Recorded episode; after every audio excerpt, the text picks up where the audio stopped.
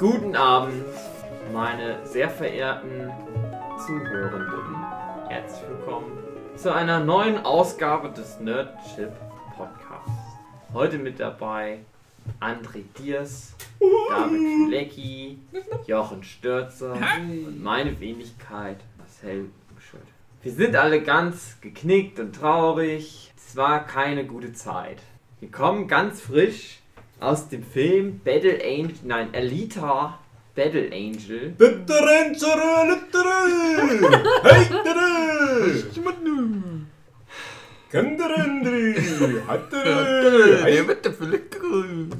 Und ich sag mal so, ja, ähm, also er hat meine Erwartungen ge- erfüllt, was halt nicht so gut ist. Ja. Weil meine Erwartungen waren nicht so gut und so war der Film auch.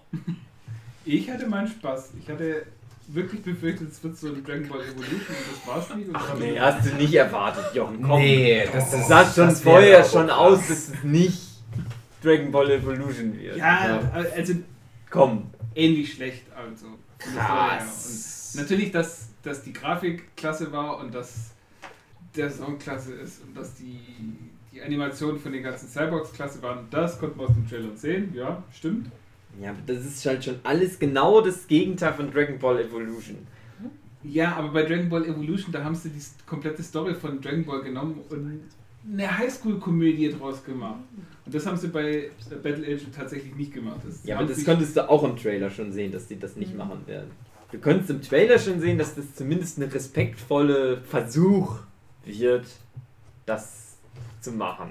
Okay, ich hatte sehr niedrige Erwartungen. Okay. Und die wurden Und übertroffen, die Jochen? wurden übertroffen. Ich war sehr unterhalten. Okay, wenn du so niedrige Erwartungen hast, ich dachte mir, ey, fucking Robert Rodriguez Team Up mit James Cameron, das muss eigentlich geil werden. Aber ich sehe das komplett wie Hugi. Das ist ziemlich genau das war, was ich erwartet hatte und ich hatte einen soliden Film erwartet. Aber wenn das auf deinem so ziemlich mit Lieblings-Manga, Comic, wie auch immer beruht, dann ist es schwierig. Und Ja, wenn's Der Hm? Film war 20 Jahre in der Production Hell, dass der überhaupt rausgekommen ist, ist schon ein Wunder. Ja, und ich, ich habe mich halt während des Films gefragt, ob der vielleicht dann besser Anfang des Jahrtausends rausgekommen wäre mit den damaligen technischen Mitteln, weil man dann vielleicht auch nicht ganz so viel, sagen wir mal, so Bullshit gemacht hätte, was vielleicht dem Film aber besser getan hätte. Oder man hätte den halt einfach nicht gemacht, weil manchmal muss man dann halt sagen, ach lass doch. Meine große Frage, die ich mir Mhm. bis jetzt immer verkniffen habe. Wir hatten ja wieder den Deal, wir reden jetzt nur im Podcast erstmal drüber und vorher noch nicht, ist. Das ist ja James Cameron, der mag ja das Battle Angel Alita. Ja. Und der Robert Rodriguez ja angeblich auch. So. Und das war von denen so ein Herzensprojekt. Mhm. Wenn die das also machen und die, ich meine, die sind doch nicht total bescheuert. Die müssen doch Nee, wissen, dass das eigentlich wahrscheinlich kein krasser Erfolg wird, weil es schwierig ist, solche Filme zu machen. Selbst wenn da James Cameron draufsteht und Robert Rodriguez, ist das kein Garant dafür, dass das ein krasses Ding wird. Und den hat das ja so lang gedauert, das alles den zu machen und so weiter, wegen wahrscheinlich Produzenten, weil die schon vorsichtig waren. Wenn die das dann also machen, warum machen die das nicht so ab 16 oder ab 18 und machen halt wirklich eine faithful Adaptation? Battle Angel Alita ist halt so eine der krassen, brutalsten Dinger, die es da gibt auf der Welt. Warum macht er das dann nicht Da einfach? komme ich warum dann macht er denn, warum sagt er denn nicht einfach, komm, denk, warum ist das nicht fake? hauen wir jetzt einfach mal das raus? Weil ich sag, was ich auch schon bei dem Venom-Film gesagt habe, Ach Gott, ja, der das hätte und gerade Battle Angel Alita hätte das nochmal sehr, sehr gut getan, wenn das Blut spritzt und das Gehirne geflogen Ja. wären. Also da habe ich zwei Gedanken dazu. Einmal wieder das, was ich vorhin meinte, der hätte vor 20 Jahren rauskommen Das sollen. natürlich auch. Und ich habe es schon vorhin im, im ähm, direkten, ganz kurzen Teaser-Nachgespräch angesprochen. Ich warte seit 20 Jahren auf den Film, weil so lange etwa lese ich halt auch Battle Angel Alita als Manga und es läuft ja auch immer noch. Und ich habe das, glaube ich, damals echt in der Bravo gelesen. Ich war irgendwo RTL 2 Teletext oder was, dass James Cameron die Battle Angel Alita Rechte gekauft hat. Und da dachte ich, ja perfekt.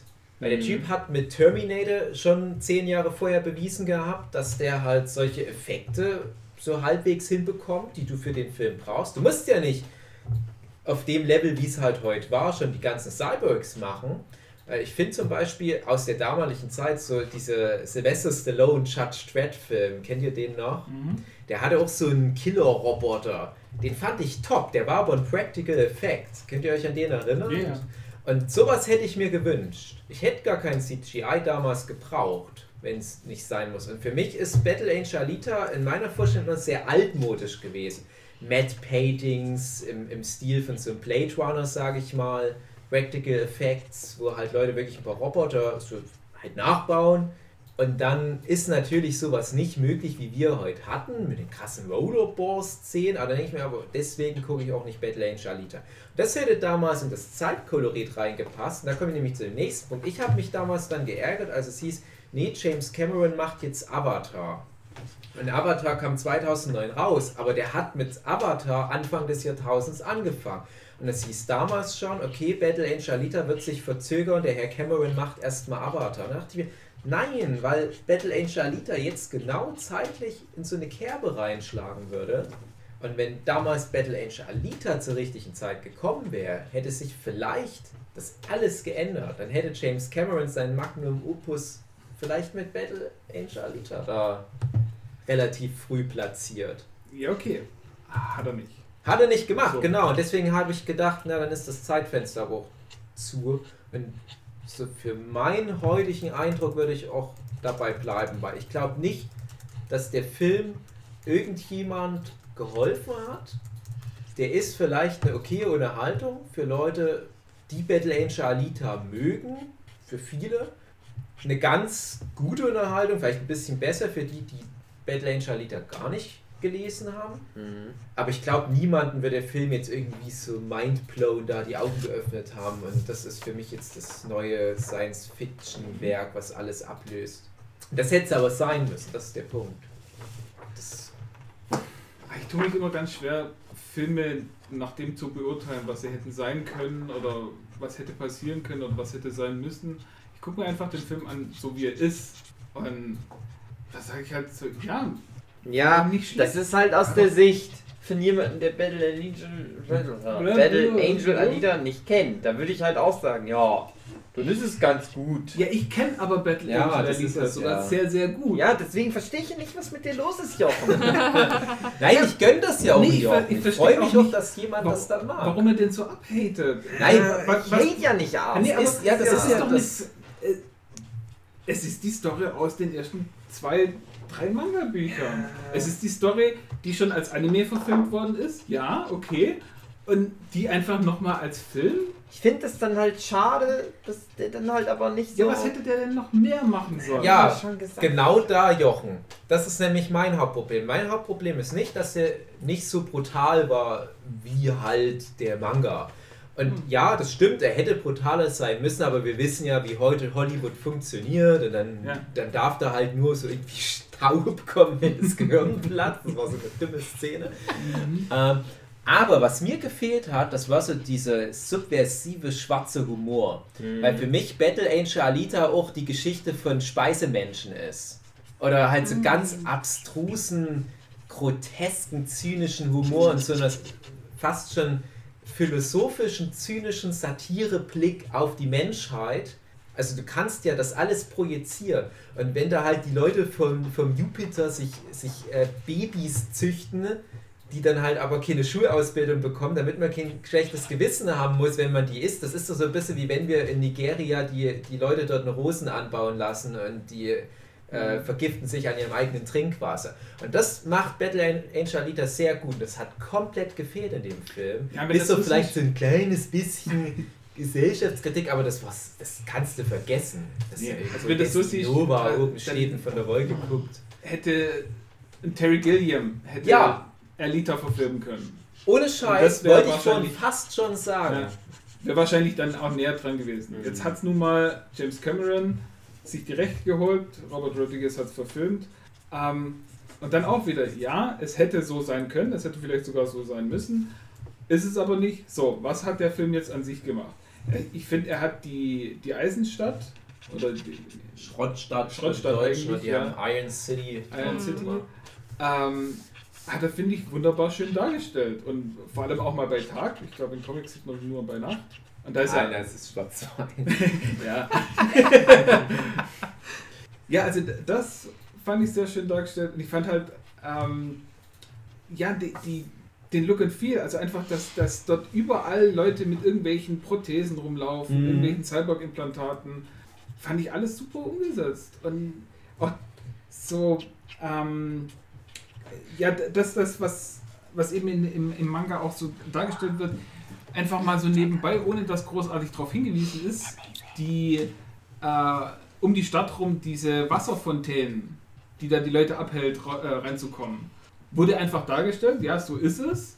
Und in einem schlechteren Film, das es ja auch durchaus sein hätte können, wäre das dann eine Erklärszene gewesen. So, ja, guck mal da, das ist die Wasserwand und die haben wir deswegen da, damit von außen niemand reinkommt. Nee, die waren halt einfach da. An, an so Sachen, ja, die, die, der ganze Hintergrund an alles fand ich gut umgesetzt. einfach. Ja, der Ja. ist halt visuell richtig Ja, umgesetzt, Ja. aber halt inhaltlich schwierig. Außer Ich- natürlich, dass es passiert, oberflächlich im Ja, ja, Endeffekt ist genau. auch umgesetzt. Ja. Und ich finde Klar, ein die oberflächliche angepasst. Story, die ist auch eine, eine, eine ganz gut umkonstruierte Alternativvariation zu den ersten vier Bänden. Oder sagen wir drei Bänden. ja. Das fand ich auch okay, weil du musst natürlich das irgendwie anders hinbekommen. Du, du kannst nicht den Hugo chronologisch geordnet zur Hälfte des Films sterben lassen. Dann musst du natürlich irgendwie einen Weg finden, dass der halt erst am Ende dann draufgehen kann und so weiter. Spoiler übrigens. Aber das Ding ist halt, was ich vorhin schon versucht habe anzusprechen, ich, ich respektiere all das, wie der Look war. Und ich habe mich auch ganz schnell an die Alita gewöhnt. Ich denke immer noch, Ja. ich hätte es nicht gebraucht, dass die war, auch CGI... nicht so furchtbar schlimm. Es war das- echt nicht ja. so schlimm, ja, aber man muss auch echt sagen, die haben ja nochmal die Augen ein bisschen gefixt. Die haben ja die Pupillen größer Ja, ja. gemacht. Genau, das also hat die haben nicht, das ist auch äh, was, die haben nicht die Augen kleiner gemacht, Genau. sondern die haben einfach die Pupillen größer und deswegen sieht es tatsächlich sogar Ja. noch näher an, an Du Manga. hast nicht so viel gruseliges Weiß Ja. in den Augen. Aber mir fehlt halt wirklich dieser Yukito Kishiro, hieß er, glaube ich. Ähm, das ist, glaube ich, einfach auch einer der schlauesten Comiczeichner der Welt. Du liest Battle Angel Alita und fühlst dich die ganze Zeit intellektuell unterlegen, weil du das Gefühl hast, der hat jeden Science-Fiction-Roman gelesen, der hat ganz viele Naturwissenschaften gebüffelt, nur für irgendwelche Gags teilweise. Battle Angel Alita ist halt einfach so schlau und trotzdem so super unterhaltsam. Zum Beispiel im Gegensatz zu Ghost in the Shell, was ich sehr gut finde, was aber immer nur so, ey, wir sind total schlau und wir wollen euch nicht unterhalten, wir wollen euch belehren. Angel Alita schafft irgendwie beides Mhm. und du nimmst ganz viele Fun Facts mit und all sowas fehlt mir dann wiederum. Ne? So, so dieses, äh, aber auch sehr Hollywood-untypische, ich traue das einfach mal den Lesern zu und ich gebe den Lesern ständig eine Lehrstunde in Philosophie mit. Ich verpacke das aber mit coolen Karatekämpfen und blutrünstigen Action-Splatter, Cyborg-Äugchen. Und eigentlich ist Battle Angel Alita, wie ich vorhin schon versucht habe anzudeuten, irgendwie was anderes im Kern. Und das sind ja immer die besten Geschichten. Die besten Geschichten sind Metaphern. Das war aber keine Metapher, das war im Prinzip eine fast schon Disney-eske, gut konstruierte Geschichte mit einem klaren Spannungsbogen und einem klaren Ende. Und Hut ab, dass sie das irgendwie rund rübergebracht haben, aber mir fehlt dieser ganze Kontext, dieser ganze Überbau. Ja, ich denke halt einfach, was das, das große Problem an dem Film, also es ist nicht jetzt hier äh, der allertollste Film aller Zeiten, ganz klar nicht. Ähm, und ich denke einfach, was ein sehr großes Problem von dem Film ist, vielleicht sogar das größte, dass er, glaube ich, eben nicht eine Manga-Verfilmung ist, sondern eine Realverfilmung vom Anime. Und der Anime war eben auch schon sehr stark runtergedampft. Ja, Jochen. Doch, im Anime hast du genau das. Da hast du auch nicht. Ja, weil der, weil der Anime sich aber halt auch auf den Manga bezieht. Ja, aber ich meine, im Anime hast du eben auch nicht diese, diesen Tiefgang. Ich habe das schon zu lange nicht mehr gesehen, um das zu, Den Anime habe ich nie gesehen. ist zu lange her, als ich das jetzt weder bestätigen noch äh, äh, widerlegen könnte. Ich würde halt einfach sagen, ja, die haben es halt, die mussten es halt für Hollywood produzieren und das ist eher das Problem. Ich weiß nicht, ob die das Ob die beim, bei dem Anime damals, das ist ja auch schon ewig her, dass der gemacht worden ist. Mhm. Ob die da sich so die Gedanken drüber gemacht haben. Ich glaube, die haben da einfach nur eins zu eins so die, was so direkt zu sehen ist, genommen. Mhm. Dass die so eine zweite Ebene da doch eingebaut haben, ja, das kann natürlich sein. Aber die Robert Rodriguez und James Cameron, die haben sich doch nicht auf den Anime bezogen. Also die, die mögen doch nicht Battle Angel Alita wegen dem Anime. Die haben doch den Manga mal gelesen. Ja, gelesen schon, aber ich denke, die haben sich da sehr stark vom, vom Anime beeinflussen Mhm. lassen. Wie ist denn der Anime jetzt mal so ganz grob gesagt? Sollte man den als Fan gucken? Ja, der macht halt einfach nur relativ genauso den, den ersten, die ersten zwei Bände, die Geschichte. Ja, aber nee, nee, nicht wirklich. Wie gesagt, ich bin ja auch großer Fan von, vom Manga und wo ich dann gehört habe, so, hey, da gibt es auch den Anime dazu, Hm. einen Anime-Film, habe ich mir den angeguckt und war dann ja schon fast enttäuscht, weil er eben nicht so ist wie der Manga. Und das hatte ich jetzt bei dem, äh, bei dem Realfilm eben auch genau das gleiche Gefühl, so ja, äh, die Grundstory, so wie es im Manga kommt, die kommt darüber. Hm. Aber klar, es kann einfach nicht alles, was im Manga drin ist, verfilmt werden. Es kommen auch viel von den Informationen kommen in irgendwelchen Fußnoten, die eigentlich nichts Ja, ja, mit der Story ja, zu tun klar. haben. Oder in irgendwelchen Nachklaps am Ende vom Band, die einfach noch so als Zusatzinformation auch noch mit drin sind. Die haben für die Story an sich keine Relevanz.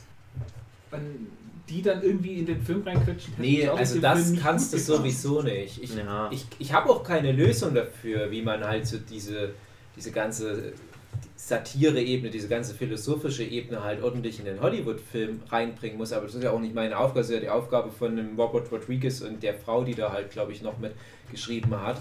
Und das Ding ist halt, James Cameron und Robert Rodriguez, denen traue ich sowas ja eigentlich zu, dass die halt auch mal den Mut haben, doch mal den Schritt über Hollywood-Standards hinauszugehen. Und es ist eigentlich schade, dass das halt so ein relativ gefälliger, recht klassischer Hollywood-Film geworden ist. Und es hätte aber der mutigere Film sein müssen, der mutigere Gegenentwurf zu dieser ganzen aktuellen Hollywood-Mainstream Cyborg-Roboter hauen sich Sache, die da so läuft. Ja, also da ganz kurz äh, zu Terminator 2 und Aliens Zeit, da hätte ich Cameron auch zugetraut. Aber so spätestens seit Avatar ist ganz klar, der hat keine, keine Frechheit mehr, der, hat, der, der will einfach nur möglichst bombastisches Kino machen. Deswegen war ich sogar froh, dass er nicht tatsächlich Regisseur von dem Film war, sondern dass er das abgegeben hat.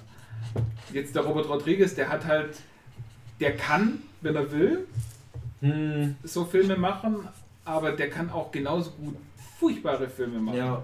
Die äh, Sharkboy und Lava Girl Ja. und so in die Richtung. Also es hätte alles sehr viel schlimmer kommen können und das kam es einfach nicht und das hat mich gefreut an dem Film.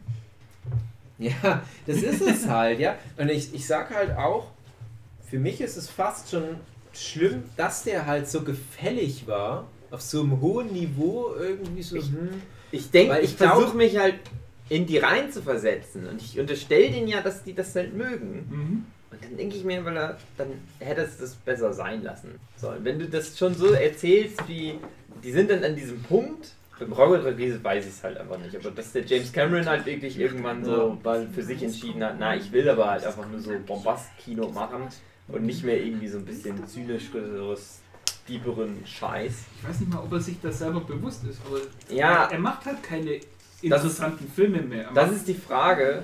Und da denke ich mir dann halt, das ist halt, was ich ja am Anfang meinte. Ist, äh, die sind ja dann Fans davon.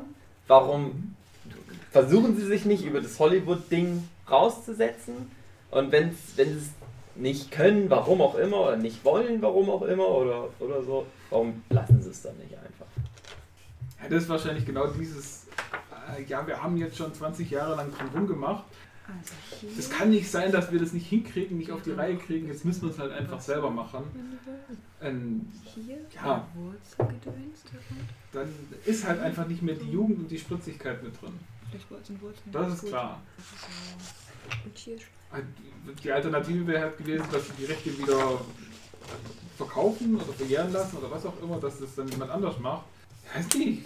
Ja, Terry Gilliam ist wahrscheinlich auch schon zu alt.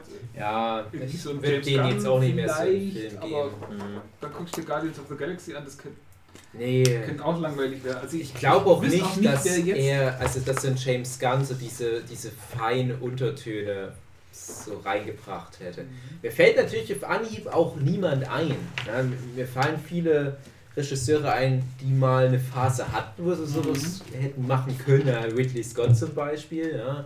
Oder äh, David Fincher für so den Look von Schrottstadt, ne, wo der nie so einen Film in der Richtung gemacht hat. Da denke ich mir, ja, aber für mich ist Schrottstadt, auch sehr gritty. Es war mir heute fast schon ein bisschen zu lebensbejahender oder zu bunt. Ich hätte es mir tatsächlich ein bisschen abgefuckter gewünscht. Aber mir fällt auf Anhieb halt kein Regisseur ein, aber ich wette, es gibt da draußen schon diverse krasse Talente. Vielleicht darfst du auch keinen Amerikaner dafür nehmen, einfach. Vielleicht Das du wahrscheinlich, ja. Meine, die, die äh, Train to Busan, Mhm. da so in die Richtung, ist Ja. das Korea, ja. die, die haben jetzt, glaube ich, gerade so diesen Biss und dieses, ja, wir wollen das erzählen, was eigentlich bei uns schon in den 80er, 90er Jahren abgehandelt war, an Themen. ja. Und wahrscheinlich wäre das da sogar besser aufgehoben. Das, Ich glaube auch, dass das dann dem Film gut getan hätte, wenn man sich gesagt hätte, der asiatische Markt, der ist jetzt so wichtig und stark. Scheiß doch mal auf die ganzen Hollywood-Konventionen. Wir machen halt einfach mal den Film, sodass er richtig geil und gut und, und äh, true to the original wird. Und dann machen wir halt nicht so viel Einspielergebnis in den USA, aber gucken mal, was in Korea, Japan, China und so weiter passiert. Und jetzt haben wir halt genau das andere Ding. Wir haben einen Film, der sich halt gar nichts eigentlich getraut hat und halt trotzdem super flop ist. Mhm. mhm. Eben. Sure. Ich weiß nicht, ob wir noch mal was von Battle Angel Alita sehen. Mhm. Teil Ehrlich gesagt, ne, das Ding ist halt wieder, also das ist dann halt wieder die Frage, wie, wie, wie sehr denn das dann wirklich am Herzen liegt. Weil dann würde ich nämlich sagen, obwohl das jetzt gefloppt ist, die sind ja reich. Das sind ja reiche Leute. Die Mhm. könnten doch einfach dann trotzdem jetzt weitermachen. Und das ist halt nun mal, der Film ist ja nun mal einfach im Prinzip nur der Auftakt für all das, was da noch kommt. Ja, ich glaube, vor allem James Cameron, der wird die Niederlage sich einfach eingestehen sagen, na, dann hat es halt nicht sollen sein und wird dann halt sich um Avatar 4 kümmern lieber. Ja, 4 bis 15. Das ist halt genau das, ja, und dann wird jetzt immer nur noch Avatar rauskommen das ist sehr schade. Also ich würde mir wirklich noch weitere Filme in genau diesem Universum wünschen. Auch ganz wieder mit, mit dem gleichen Look and Feel. Auch, ja, wenn sie jetzt, sich jetzt tatsächlich eingestanden haben, so, ja, wir wollen diese äh, ähm, drei, vier Ebenen weiter unten nicht mitnehmen, Mhm.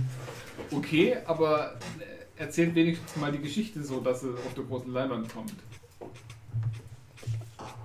Ja, das, ich, ich glaube aber, schön gut, wenn das halt ein paar Leute mal kennenlernen, aber ich wäre dann, glaube ich, raus. Also, ich habe mir auch bei dem Film dann immer wieder gedacht, weil ich ja schon im Vorfeld wusste, dass er ja schon so ein Flop ist, dass nichts mehr kommt. Und ich wusste aber auch schon im Vorfeld, dass die mehr machen wollten. Und das siehst du ja dann auch am Ende. Und ich habe ganz oft gedacht, ja, wir werden keinen Fokker mehr sehen in Mhm. der Robert Rodriguez James Cameron Interpretation. Wir haben immerhin zumindest mal einen Destiny Nova gesehen. Ja. Ich habe mir dann gewünscht, hätten wir ihn doch nicht gesehen, weil es war nicht so meine Vision. Aber so ganz viele Momente, wir haben es im Vorgespräch gehabt, halt diese Dan greift ähm, Salem an, Carmina Burana läuft im Hintergrund Mhm. Szene. Das wäre eine ganz wichtige Szene, wahrscheinlich auch für die Filmgeschichte geworden. Das wird uns halt fehlen. Jetzt haben wir halt als Highlight, ne, wir haben halt mal Rollerball gespielt. Ja, das ist halt, Motorball. Ein Rollerball, so hieß der Film, der in München ja. gedreht wurde. So rum ist es. also ich denke halt auch, die, die richtig guten Stories kommen dann ja auch erst ein bisschen später. Ja, das ist halt auch ein Problem. Dann, ja, du, wenn du halt immer über den Anfang nicht rauskommst, dann wird es auch schwierig. Mhm. Da hätte ich mir hätte wirklich gewünscht, dass jemand da den, den langen Atem beweist und einfach mal weitermacht, auch wenn jetzt der erste nicht so gut ankam. Die haben bestimmt auch gedacht, die machen aus diesem Valerian eine total krasse, geile Ja. neue Science-Fiction-Saga. Und dann, ja. Ja, aber das ist halt auch auch- was. Valerian ist eine Totalkatastrophe. Und Ja. Alita ist einfach in meinen Augen keine Totalkatastrophe, sondern ist eigentlich gut. Ich frage mich halt, wir haben ja, Jochen, du und ich, wir haben ja vorher das Bullshit-Bingo so ein bisschen gespielt. Oder wir haben halt überlegt, was werden die wohl da noch einbauen. Weil wir wussten, rein, rein storymäßig im Manga kommt Rollerball erst ein bisschen später, Mhm. nachdem die ganze Hugo-Nummer durch ist. Und wir wussten, der Rollerball kommt zumindest drin vor. Und wir haben dann so überlegt, was kommt denn wohl alles so drin vor? Und Destinova war halt so ein großes Ding. Und da frage ich mich halt auch, haben sie die Story extra so bisschen umgeschrieben? Weil die, die wollten mal Destinova einmal wenigstens auf der großen Leinwand zeigen. Also mit dem Hintergedanken, na, wir können ja eh keinen zweiten Teil machen. Mhm. Und das ist nämlich mein Eindruck, den ich so ein bisschen hab, dadurch, wie die Story umgeschrieben haben, was nicht schlecht war. Die haben das eigentlich ganz gut so zusammengestückelt, das Ganze, dass das auch irgendwie Sinn macht, ein bisschen die Figuren verändert und so. Aber ich unterstelle ihnen einfach, dass die direkt von Anfang an wussten, ja, die hatten vielleicht mehrere Skripts oder so. Und die haben vielleicht von Anfang an einfach gesagt, ja, dann können wir eh keinen zweiten Mal Teil machen. Aber dann haben wir wenigstens mal einmal Destinova eingebaut. Auch wenn er nur so oben auf seiner Wolke steht und bös runterguckt. Ich glaube, das ist, es ist genauso wie Thanos bei den Avengers. Der wird am Ende angeteasert, obwohl er erst dann fünf Filme später tatsächlich in Ja, die haben ja damals auch eigentlich noch nicht sicher sagen können, ob das mal was wird, weil das war ja erst dann der Film, wo Thanos das erste Mal vorkam, der so richtig erfolgreich war, dass es halt klar war, ja, die machen bis zum Ende aller Lebewesen auf diesem Planeten Avengers-Filme. Und wenn nur noch Schachtelhalme ins Kino gehen, aber die machen Avengers-Filme. Fandet ihr, dass der Film recht schnell rum war? Er hat mich teilweise gelangweilt, Echt? ganz Okay. ehrlich. Also ich wurde gut unterhalten. Also hast schnell du vorbei. Battle Angel Alita gelesen? Nee, gar nicht. Ah, das ist ja unberührt. nämlich die interessante Frage. Weil ich, ich habe immer so gedacht, ja, ich weiß schon, was passiert. Ich Ja. weiß jetzt schon so. Also kommt? Jungs, ich quatsch auch mal rein, weil ihr das alles so schlecht macht. Ich habe Battle äh, Angel Alita in, an einem Tag durch, durchgesuchtelt, alle neun Bände. Last Order ist jetzt nicht mein Ding, aber egal. Und ich fand das Feeling sehr gut wiedergegeben. Es war sehr, sehr schwer, so dermaßen viel Story in so wenig Zeit zu pressen. Aber es wirkte sehr rund. Schlüsselelemente waren alle drin. Und ich fand die Romanze gut. Also wenn man den Manga gelesen hat, dann erlebt man die Feels eins zu eins nochmal. Und das fand ich wundervoll. Also so aus Frauensicht, ja. Also ich meine, nicht alles war perfekt. Die Augen haben mich am Anfang abgeschickt. Gegen Ende gewöhnt man sich Mhm. dran. Aber die Feels waren eins zu eins wie im Manga. Zumindest habe ich das so empfunden und ich fand das wundervoll. So, Mhm. Punkt. Schön. Freue ich mich ja auch, wenn manchen Leuten das halt dann doch so gut gefällt. Ja, nur weil ihr das alles so schlecht macht. Ich fand es eigentlich sehr, sehr gut. Ja, ich versuche es ja auch immer wieder deutlich zu machen. Ich sage ja, der Film ist nicht schlecht, mir war halt nur zu belanglos, aber ich bin halt seit so vielen Jahren, seit wirklich fast genau 20 Jahren, großer Battle Angel Alita-Fan und für mich konnte das einfach wahrscheinlich so auch nicht mehr funktionieren im Jahr 2019 oder was. Du hast es ja erst gestern oder vorgestern jetzt gelesen, glaube ich, oder? Gestern. Und vielleicht macht das auch was aus. Und ich war halt wirklich ja damals noch so von Band zu Band und du musstest warten, bis Carsten den nächsten Band rausbringen mit äh, Battle Angel Alita Last oder was noch schon. Du musst teilweise ein ganzes Jahr warten, bis ein neuer Band kommt. Ja. Und wenn du da wirklich über 20 Jahre so eine laufende Serie hast und ich habe wahrscheinlich sonst nichts, was ich so lange jetzt schon verfolge wie Battle Angel Alita und was immer noch nicht abgeschlossen, noch lange nicht abgeschlossen. Das ist halt so eine wichtige Serie. Und wahrscheinlich hätte man es mir gar nicht recht machen können. Ne? Das Das ist es. Ganz vermute klar. ich leider auch. Es ist, ich, ich kann es auch nachvollziehen, nach so einer langen Zeit äh, geht einfach nicht, weil man lebt in dieser Welt, immer dann, wenn man, den, wenn man Manga liest, ein, das kann alles nie so irgendjemand anders darstellen. Das ist ganz klar. Es ist, weiß ich, äh, Herr der Ringe, die Filme, Mhm. sind genau ja, die sind eigentlich, wenn man, wenn man mal objektiv drauf guckt, sind die wahrscheinlich das Beste, wie man den Stoff überhaupt verfilmen kann. War ja lange Mhm. Zeit unverfilmbar genannt, das Buch. Ähm, aber da ist es auch, ähm, wenn man dann die Bücher davor gelesen hat, hat man natürlich noch eine viel gigantischere Vorstellung. Und dann guckt sich dann den Film an und so, ja, hm, hatte ich mir so ähnlich vorgestellt, aber eigentlich noch mehr. Und Wo ist bitte schön Pony Lutz? ja, genau, zum Beispiel. Und, äh, ja, deswegen ist es schon schwierig und deswegen denke ich auch, man muss es halt irgendwie trennen können irgendwie. So, ja, man hat diesen Stoff und man hat die, die Mangas. Und es ist ja auch immer so, ähm, die Mangas gehen ja nicht weg. Das heißt, äh, Ja. die, die sind ja immer noch da und das heißt, für, äh, für diejenigen, die sich jetzt den Film angucken und den Film vielleicht gar nicht so schlecht finden, dann gibt es noch die Mangas und die öffnen dann nochmal fünf andere Fässer auf, die dann nochmal viel tiefer gehen. Äh, was ja dann auch schön ist. Und wir kommen jetzt halt dummerweise von der anderen Seite an. Äh, ja, natürlich hat man sich dann vieles anders vorgestellt, aber ich finde halt einfach, das, was es ist, fand ich jetzt nicht so enttäuschend. Ich hätte mir auch gewünscht, also wenn es mich schon nicht so abholt, dass es wenigstens erfolgreich wird, sodass es höchstwahrscheinlich die Absätze der Manga extrem in die Höhe treibt. Wie es ja oft so ist. Bei, kommt dann irgend so ein Film, da wird mal wieder irgend so ein Young Adult Ding verfilmt. Auf einmal hast du irgend so eine Buchreihe auf dem Bestsellerplätzen 1 bis 3, die schon 10, 20 Jahre alt sind, von denen aber eigentlich all die Jahre niemand so richtig was gehört hat. Und das hatte ich mir erhofft für Battle Angel. Ich glaube aber, weil das jetzt halt doch ein Flop ist, wird das nicht so krass passieren. Und ich hätte halt, das, das wäre für mich halt eigentlich noch so Best-Case-Szenario, wenn es halt schon nicht der Film ist, der halt all deine Bedürfnisse stillen kann, dann soll er wenigstens den Fandom erweitern, weil ich finde Battle An- Angel Alita ist noch stark unterrepräsentiert, gerade so in unserer westlichen Mhm. Welt. Mich ärgert das auch mal ganz oft, wenn ich dann, also gerade jetzt im Vorfeld war das, irgendwelche Kino-News mir angucke und teilweise Leute, die ich gut finde, gehen dann halt so schnell durch, was so für, für neue Ankündigungen kommen und dann wird dann halt mal so nebenbei mit abfrisch, ja, und dann hier äh, Trailer für Angel Alita, keine Ahnung, so ein Manga-Ding, dann denke ich mir, oh nein, ihr habt das nicht gelesen, oh Mann. Und, und genau für die Leute hoffe ich halt, dass die wenigstens mal noch einen Blick da rein riskieren. Neulich, da ganz kurz, weil das zum Thema passt, äh, es gibt ja bei Cinematic Massacre jetzt äh, Rental Reviews Mhm.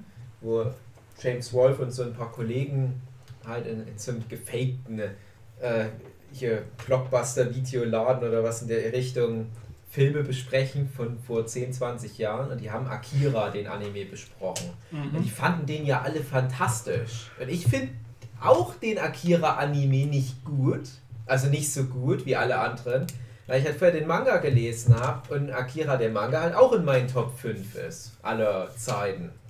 Und die haben, das ist schon der, der Autor und Zeichner hat das Ding selbst gemacht und es ist ihm nicht so gut Zur gelungen Zeit. wie Ja. ich es erhofft hatte.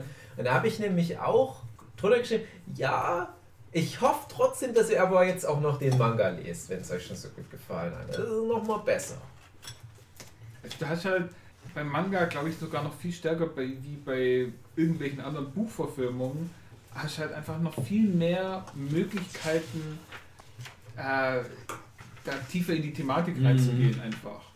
Ähm, das wird ein Film und ein Anime nie wirklich hinbekommen. Äh, Also vor allem ein Anime-Film nicht. Wenn dann so eine Anime-Serie, die kann sich dann auch wieder ein bisschen mehr Zeit lassen, da geht es dann wieder eher. Haben wir ja auch schon das Wochenende besprochen, Hunter x Hunter, dass die sich relativ nahe, sich der Anime an, an den Mangas hält. Da geht das dann, ja, aber bei einem Film ist es halt immer, immer Abstriche. Du hast immer in einem Film weniger als in einem Buch oder in einem zugehörigen Manga. An, ja, dann äh, ja, kann man sich drüber aufregen, dass es so ist und kann es hinterfragen, ja, warum macht man es dann überhaupt? Aber auf der anderen Seite, ja, anscheinend ist es ja so, dass du halt Stoffe verfilmst und im Film weniger ist als der ursprüngliche Stoff. Du kannst entweder dieses, dieses komplette Konstrukt dann in Frage stellen oder es einfach akzeptieren und sagen so, ja, dann ist halt der Film da, aber der Film wird immer weniger sein als das Ursprungsmaterial. Und so sehe ich auch Alita. Mm, Ja, du hättest halt wirklich von Anfang an gucken müssen, wie viele Filme traue ich mir zu mache ich drei Filme aus der Original-Neunologie. Mhm. Äh, wie gesagt, geordnet war es für mich okay, ungeordnet. Äh, aber ich habe mich jetzt gerade echt, dass du das erzählt hast, auch gefragt, gibt es überhaupt eine gute Live-Action-Verfilmung von einem Manga, die dann halt aber ja, ganz gut noch mit dran ist?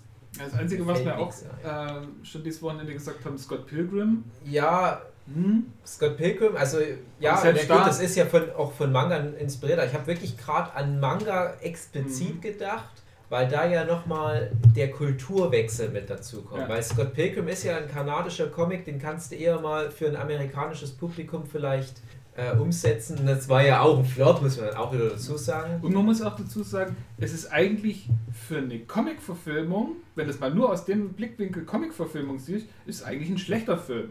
Weil es repräsentiert nicht das, was im Comic ist. Es ist ein besserer Film. Ja, Ja. ja genau. Aber einfach der Comic halt an Stellen Ja. Sachen macht, die nicht unbedingt gemacht werden sollen. Aber wenn man wenn man es ähm, rein, dadra- rein mal danach beurteilt, wie gut wird das Ursprungsmaterial umgesetzt, muss man sagen, Scott Pilgrim, der Film, ist nicht so gut das Ursprungsmaterial umgesetzt, aber es ist Je besser. nachdem, wie man das interpretiert. Ja, aber Ja. das ist zum Beispiel auch genau es der ist besser, Punkt, weil den ich, an, weil er anders macht. den ich bei fast allen Marvel Cinematic Universe Sachen auch so sehe. Äh, ich habe von all den Filmen 20, 24, die es Mhm. bisher gibt, habe ich einen Großteil der Comicvorlagen gelesen. Und da gibt es das selten, dass ich sage, ah, ich hätte mir das mehr wie im Comic gewünscht, weil ich dann schon sage, nee, die haben das gut gemacht. Ja, also die, die haben jetzt zum Beispiel bei, jetzt zuletzt sowas wie Civil War oder Ragnarok oder Infinity War, die gehen so extrem weg von den Comic-Vorlagen und nehmen stattdessen irgendwie gar nicht den Comic, der so heißt, sondern einen Mhm. ganz anderen und nehmen den als Basis für ihre Story, was äh, ein paar wenige Fans vielleicht auch total abnervt. Aber die beweisen ja, wo das Mainstream-Publikum nimmt es an und ich sage ja auch, das ist ein sehr hohes Niveau, wie die das machen und die bringen es wunderbar rüber, diesen ganzen Comic-Schwachsinn, diese ganzen Welten und jetzt führen wir noch Magie ein, jetzt führen wir noch das Multiversum ein, jetzt führen wir noch die Pimp-Partikel ein und wir schaffen das aber irgendwie, dass das kein Bullshit wird. Und da habe ich einen riesen Respekt, aber auch da wieder, die haben halt den langen Atem und die haben halt nicht gleich am Anfang nach ihrem ersten Flop sozusagen aufgegeben, also Incredible Hulks, hätten ja auch nur zwei Filme werden können, sondern die haben halt wirklich gesagt, nee komm, wir ziehen die Scheiße jetzt durch und irgendwann nehmen es die Leute uns halt ab. Mhm. Aber das ist halt Ami-Zeug, Ami-Kultur für ein Ami-Publikum gemacht. Und jetzt aber wirklich der Fall, du nimmst einen japanischen Manga und machst den für ein Ami-Publikum, fällt mir gar nichts ein, wo es geklappt hätte. Halt jüngst nochmal Ghost in the Shell hat es meiner Meinung nach halt auch gar nicht so geklappt. Ist der nicht auch gefloppt? Ja, ja, ist Ja. gefloppt. Und aber selbst wenn die Japaner Live-Action-Version von ihrem Zeug machen, klappt es normalerweise nicht, weil die halt einfach aber auch nicht die Ressourcen dafür haben. Oder vielleicht halt einfach- nicht so gut sind in Live-Action-Produktion. Ja, guck dir mal das, die Attack on Titan. Ja. Nee, guck sie dir lieber nicht an. Ich habe sie gesehen, doch, doch. Ah, Das ist ganz furchtbar. Die Gans-Filme und so weiter. Also ich bin ja ein riesen. Gans-Fan, also vom Manga. Und dann muss ich auch sagen, da waren sogar die Filme teilweise erstaunlich nah an der Vorlage. Und trotzdem war es einfach nicht gut. Hm. Eben auch da wieder, wo du, wenn du das jetzt mit dem Scott Pilgrim vergleichst, das war ziemlich nah dran, wo ich mir aber denke, ja, aber das, darum soll es ja nicht gehen bei einem Medienwechsel. Du kannst ja nicht eins zu eins die Machart von, von Manga auf Film übertragen, obwohl es schon sehr cineastisch erzählt ist, ein Manga. Aber die Mangaka, die, die scheißen ja auch kein Gold. Die machen ja auch viele Fehler und bauen da zu viel Filler ein, einen sinnlosen, redundanten Dialog. Dann hau das doch raus, die ganze Scheiße, und streamline das ein bisschen besser und hast einen geilen Film. Das, da hast halt ähm, Battle Royale fiel mir halt vorhin noch ein. Also Mhm. das ist wirklich ein guter Film, aber der ist ja auch eher auf dem Roman basiert. Dann kam erst der Film und dann der Roman und dann irgendwie der Manga. Der Roman ist, glaube ich, zuerst, dann kam der Manga und dann kam der Film. Ah, Okay, aber da finde ich, ist der Film nicht wirklich eine Manga-Adaption. Deswegen zählt Ja. das dann halt auch nicht. Ja, ich denke, vielleicht ist es auch einfach so, Mangas sind zu cineastisch. Also in einem Manga, da kannst du halt einfach geilen Shit reinmalen und, und Action und alles Mögliche, was Mhm. schwierig bis gar nicht zu verfilmen ist. Auch Mhm. wenn, wenn dein Manga liest und denkst, so, ah, das ist wie ein geiler Actionfilm, Ja, man, die meisten Actionfilme, wenn man sie sich mal ehrlich anguckt, sind weniger als das, was in den meisten Mangas passiert. Ja, da schmeißen sie nicht mit Galaxien irgendwie. Ja, genau. Ah, Ich hatte gerade noch ähm, einen Gedanken. Mann, jetzt ist das wo weg oder was? Ach Mann, das gibt's doch Tschüss. Also ja, ich, ich stimme da auf alle Fälle Jochen. Ich hatte gerade noch so, so ganz. Ach so, nee, jetzt weiß wir, nämlich ähm, wegen diesem kulturellen Wechsel. Ich habe mich nämlich auch gefragt, ob der Yukito Shiro Battle Angel Alita Gun oder wie auch immer das auf Japanisch dann ausgesprochen wird, extra in Kansas spielen lässt, weil er vielleicht schon immer die Hoffnung hatte, dass irgendein cooler Ami-Regisseur das halt für den westlichen Markt adaptiert als Mhm. Kinofilm. Es muss ja einen Grund haben, warum du sagst, ja, Japan spielt keine Rolle in meinem Manga. Das spielt alles in den USA, da gibt es Cowboys und äh, so Wildweststädte kommen davor und später halt ja wirklich in Angel Alita lässt oder vor allem wird es halt noch deutlicher und auch so diese, diese US-Kneipen-Mentalität, die es ja sogar jetzt hier in den Film reingeschafft hat. Also ganz viele kleine Elemente sind das, die sehr amerikanisch sind. Also hätte es ja aus der Warte raus wiederum ganz gut funktionieren können. Aber auch da wieder, der hat es zu einer Zeit gemacht, wo die Amerikaner in ihrer Popkultur wirklich auch gerade sowas wie Cyberpunk Ja. neu erfunden haben. Und dafür ist es 20, 30 Jahre vielleicht sogar eher zu spät. Also ich finde, ähm, viele ähm, Asiaten, die sowas produzieren, ähm, haben so ein, ein, wahrscheinlich nicht mal viele, egal, ein paar haben so einen, einen westlichen ja, Fetisch. Ja. Wenn du guckst, äh, Ghibli ist ja ganz stark von, von Europa eingenommen. Also Porco Rosso, ganz klar Italien. Mhm.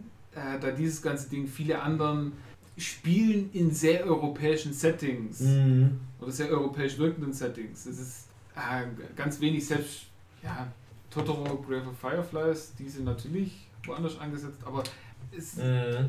ganz viele Sachen spielen in, so- in so westlichen Settings. Und da denke ich, dass die halt einfach, ähm, ja, vielleicht nicht mal ein Fetisch dafür, aber so, so einfach Fans von westlicher Kultur sind und dann versuchen, ihre eigenen Werke dort drin zu machen. Ich glaube, das wäre viel gesagt, dass er schon von Anfang an ge dran gedacht hat, so, ja, mein Werk wird irgendwann mal im Westen erfolgreich oder dort dann verfilmt oder so irgendwas und deswegen lasse ich es im Westen spielen. Ich glaube einfach nur, äh, er war ein riesen Fan vom Westen Ja. und hat dann. Es ist halt natürlich deren exotische Mhm. Schönfärberreise, wie dieser ganze Deutschland-Spleen, den die alle haben, der ja auch in Battle Angel Alita extrem stark ist. Mhm. Die Panzerkunst auf dem Markt, äh, Grünheim oder wie das da heißt, die Kolonie und so weiter. Ähm, ja, das auf alle Fälle, aber ironischerweise die erfolgreichsten Ghibli-Filme sind alle wiederum welche, die sehr stark auf japanische Mythologie gehen. Mhm. Allesamt. Totoro, Chihiro, Prinzessin Mononoke. Ich finde auch tatsächlich äh, die ganzen Ghibli-Filme, die sich so an den Westen anbiedern, alle deutlich schlechter.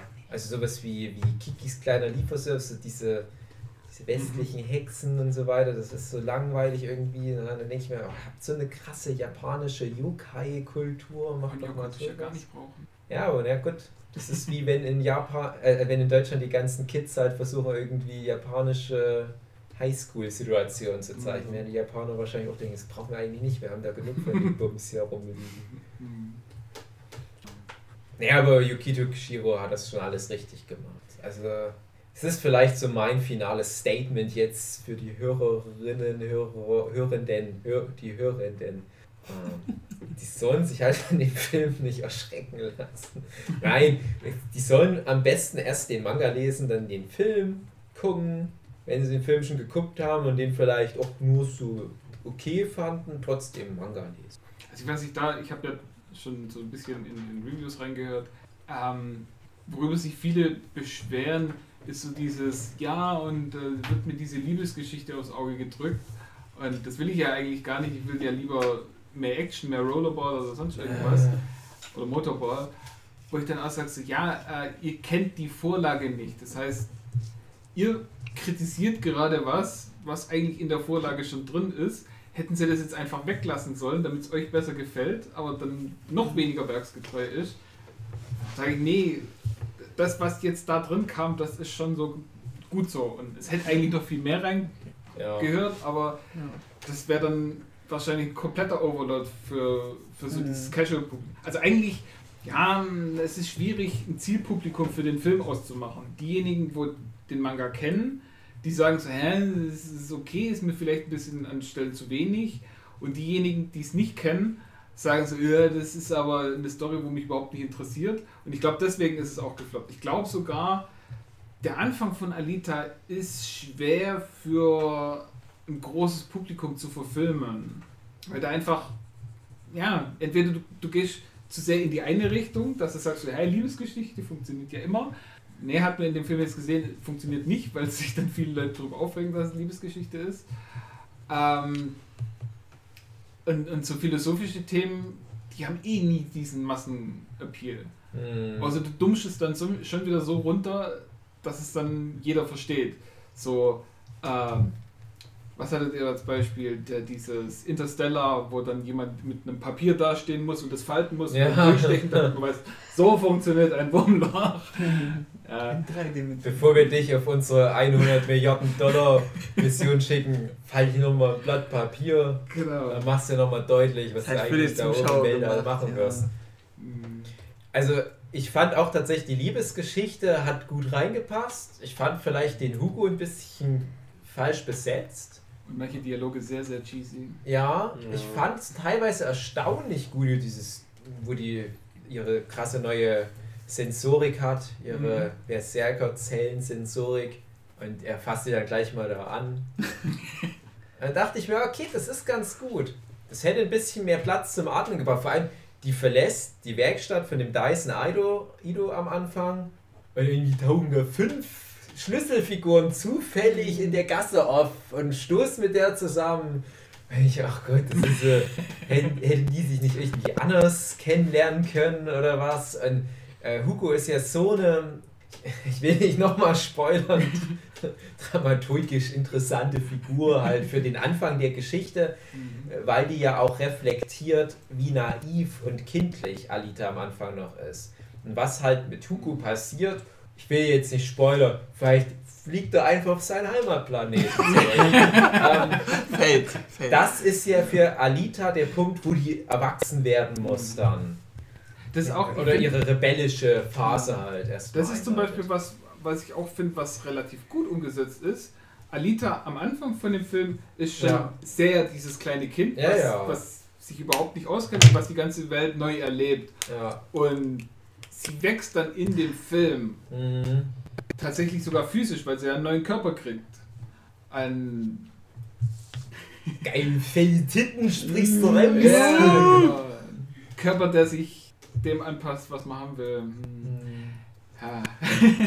Ja, ja, also Ja, und- da waren aber tatsächlich ein paar Sprünge und da wollte ich nämlich noch drauf hinaus, weil äh, da ist halt dann noch die Frage, macht es in der Hinsicht Sinn, den Rollerball-Teil wirklich da zu vermischen? Die haben es ganz gut Mhm. gelöst, dass sie halt den Rollerball macht, um dem Hugo zu helfen, dass sie sich dann diese gefährliche Situation reinbegibt. Aber ich hätte mich, glaube ich, gefreut, wenn die da ein bisschen aversiver rangegangen wären, diese ganzen Gewaltsituationen. Denn für mich war so ein bisschen äh, der Bogen überspannt, als die in der Kneipe, in dieser Hunter-Kneipe auf den Tisch springen und sagen, hey, hier, ich verkloppe euch alle. Aber ich dachte, warum denn? Hm, Der Grund Du war bist nicht ja im. Prinzip gerade noch so von der Metapher her ein kleines Mädchen. Ja. Warum willst du jetzt mit ganz vielen Leuten dich hier totprügeln? Und dann gleich noch diese ungünstige Transition, dass dann der Bösewicht einfach zur Tür reinkommt.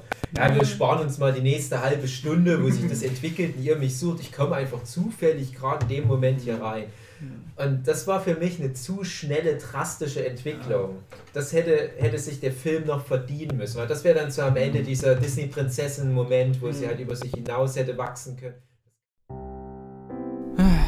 Anmerkung der Redaktion: Es folgen für zweieinhalb Minuten Störgeräusche. Leider nicht zu entfernen. hinaus hätte wachsen können. Das kam, solche Momente kamen einfach schon viel zu früh. Und ich weiß, die kommen auch im Manga so früh, aber der Manga hat auch da nicht einen Schwerpunkt.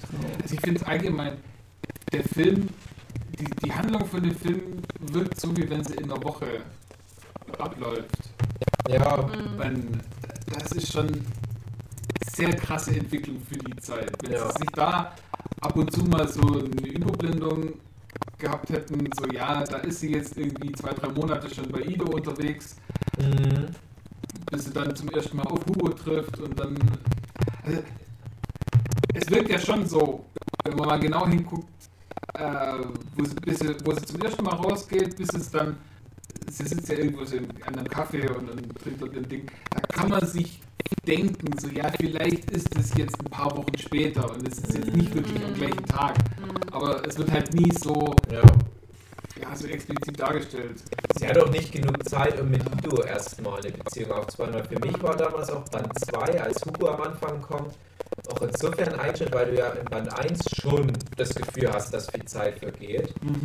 Und du weißt, die wächst mit ihrer neuen Familie da, Ido, und halt noch der, der Helfer, der da noch mit rumhängt. Und, und gab es da sogar noch die Katze Anita zu dem Nee, die Zeitpunkt? ist tot. Ja, die war da schon am Anfang tot, oder?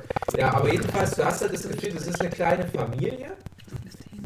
Und der Hugo hat das im Prinzip gestört. Und das ist ja für die Metapher der Heranwachsenden ne, genau auf den Punkt. Du hast halt Papa und, und, und Mama und Geschwister und wohnst mit denen immer schön zu Hause und dann bist du auf einmal schockverknallt und stehst auf den heißen Typ bei dir aus der Parallelklasse und auf einmal willst du doch nicht mehr mit Mama und Papa auf den Spielplatz gehen, sondern bist einfach nur noch hart durchgepimmelt. Und das kam aber alles am Anfang gleichzeitig. Und dann auch noch diese, diese Ido und die Tochter und Idus Frau-Geschichte, das war alles auch noch ein bisschen Ah, too much. Also ja, das ist halt wirklich die Frage, hätten da jetzt einen 3-4-Stunden-Film machen müssen, um den Charakteren genug Zeit zu geben, um das alles durchzuleben, aber Ich denke irgendwie so Leute wie von Pixar hätten es irgendwie hinbekommen. Ich dachte gleich am Anfang nach dem Film, wie hätte der Film als Pixar-Nummer halt jetzt ausgesehen. Happy End gewesen.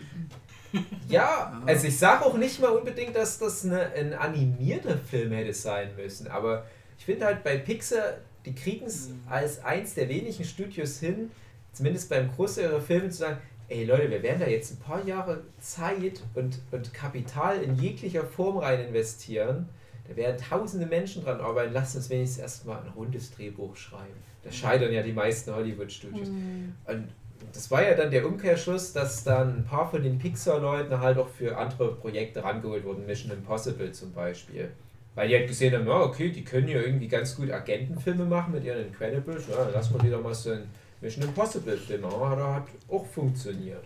Und irgendwie sind die ja auf solche spezielleren Themen, die eigentlich von Rechts wegen her nicht Hollywood-tauglich sind, dafür sind die ja abonniert. Weil so, rein nach Hollywood-Logik würdest du ja keinen Film machen über einen mexikanischen Tag der Toten oder über einen alten Mann, der mit einem Kind äh, zu einem Paradise Force geht Mhm. und mit sprechenden Hunden Abenteuer mit einem anderen alten Mann erlebt. Aber die kriegen das halt hin, sowas. Ja, das war halt einfach nur so mein allererster Gedanke. Hm. Mhm. Ja, so zwei, drei Montageszenen. Ja. Montageszenen sind immer gut. Ja. Mhm. Naja. Ein André, Ich wollte immer mal was einwerfen, Mhm. aber. aber ihr seid zu stark im Flow. da kann ich den nicht unterbrechen. Es ist echt schwierig, mal Mhm. reinzukommen. Deswegen werde ich jetzt wahrscheinlich ein paar Sprünge machen, was, was mir jetzt so durch den Kopf geht. Ähm, ich fange mal an mit dem, mit, dem, mit dem Rennen, was das da ist. Mhm. Ich kann es dann aus Sicht eines äh, Es nicht sieht aus wie ein Originalkenners. Rennen, aber Ja, Es ist, ich, ich fand das mit dem Ball so ein bisschen überflüssig. Wenn ja. es dann im Mhm. Grunde darauf hinausläuft, dass die sich alle im Grunde vernichten, dass eine übrig bleibt. Es ist Mhm. im Grunde ein Battle Royale mit Mhm. einem Ball. Ja, und das ist, das Das ist zum ist- Beispiel ein Ding, was es im Manga halt nicht ist. Da gehen zwar auch viele bei den Rennen kaputt, Mhm. aber da ist es tatsächlich so, derjenige, der den Ball über die Ziellinie bringt, der hat gewonnen. Und das ist zum Beispiel auch äh, ein Plotpunkt, dass das dann in dem Manga jemand macht, dem er es eigentlich nicht zutraut. So ein bisschen American Deswegen Football irgendwie auch. Dann Ja, es ist so, es ist so eine Mischung aus Formel 1, Basketball und Ja. diesen die, wie hieß dieses Roboter gegeneinander kaputt machen? Robot Wars. Robot Wars. Wars. Ja. Ja. Aber da fand ich den Suspense so mit dem, ja, sie wird gerade verfolgt, ähm, man weiß, die wollen die tot sehen und dann kommt noch die, dieser Anruf von dem, ähm, wie heißt der nochmal? Hugo. I- Hugo Hugo, Egon Äh, hier, ich brauche Hilfe. Das hat es dann nochmal spannender gemacht, fand ich. Das hat es nochmal ja, mehr aufgebaut. So, oh nein, wie, wie, wie, wie löst sie das jetzt? Und da hat es halt abgebrochen, das Rennen. Naja, äh, die, diese Love Story fand ich jetzt seicht und nicht so stark. Ich fand die eher meh. Also mich hat die gar nicht berührt, dass du dann halt, Spoiler, äh, am Ende halt in den Abgrund fällt, hat mich nicht gejuckt. Du Ist- gefühlsloses. André, Ich bin ein denkst du- gefühlsloses Schwein. denkst du, der überlebt das und kommt wieder? Ich, ich denke mir schon, dass da noch was kommt. Aber der ist Aber- ein behindert. Aber da wird wahrscheinlich nichts mehr bekommen, weil der Film ja dann floppt. Sollen wir es verraten, ob der Manga wiederkommt? Könnt, könnt ihr machen, denke ich schon, ja. Weil wenn du Wird sagst, da kommt eh nichts mehr. interessieren? Ich eigentlich nicht. Okay, na dann behalten wir es mal für uns. ja. Ähm, ja, hat mich halt nicht gejuckt. Und ich fand die Alita, diese Naivität, die hat, kam gut rüber, weil die mich ein bisschen genervt hatte. Aber auf die, dieses Niveau, was du eben meintest, mit dem sie geht auf den Tisch und ohne Grund, als Zuschauer siehst du keinen Grund, warum die das macht. Ähm, und macht da so einen halben Aufstand auf, wo ich mir denke, das ist zu naiv, das ist zu krass. Ähm, Nee, da, da ganz kurz, da hat sie ja davor gemerkt, hey, ich bin eigentlich die krasse Kampfschlampe und stellt sich jetzt in die Bar und sagt, hey, ihr könnt mir eh alle nix, aber ich kämpfe gerade gegen einen stärkeren Gegner und wenn ihr mir da helfen würdet, wäre es gut. Mhm. Und deswegen fordert sie ja äh, die, die Ehre von den anderen heraus, wo sie sagt, so, ja, traut ihr euch nicht mal gegen ein kleines Mädchen zu kämpfen? Mhm. und provoziert sie natürlich in diesen Kampf rein, wo sie dann sagt, so, Herr, und hier die Wette gilt, wenn ich euch alle platt mache, dann kämpft ihr auf meiner Seite. Hm. Also fand ich jetzt nicht so komplett aus dem Blauen raus. Das wirkte sehr chaotisch. Ja. Aber was, Mhm. was auf jeden Fall wahrscheinlich euch allen so ging, ich fand die Punchlines nicht so stark. Ja. Die sie mit dem coolen, krassen Bösewicht da gemacht hat. Das lag vielleicht an der Sprecherin, Ja. dass das dann nicht so kra kraftvoll rüberkam. Da müsste man das Original sehen. Ich frage mich, ob es an deutschen Dialogschreibern liegt, weil Ja, ich viele, Ja.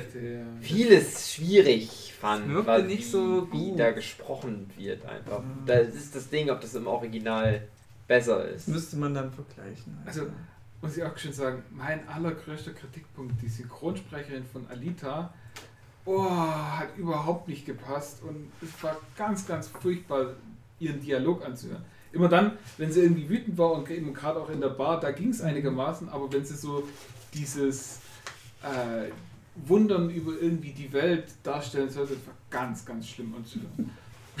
also da war das Schauspiel für dich zu schlecht. Nee, Sprecherschauspiel. die- Das Sprecherspiel Ja. war zu schlecht. Wenn, ähm, ja, Christopher Walz, dass er sich selber ähm, synchronisiert hat. Christoph Waltz. Christoph Ja. Walz. Christopher Walken, Christoph Waltz. Christopher Robin. Christopher Walzen.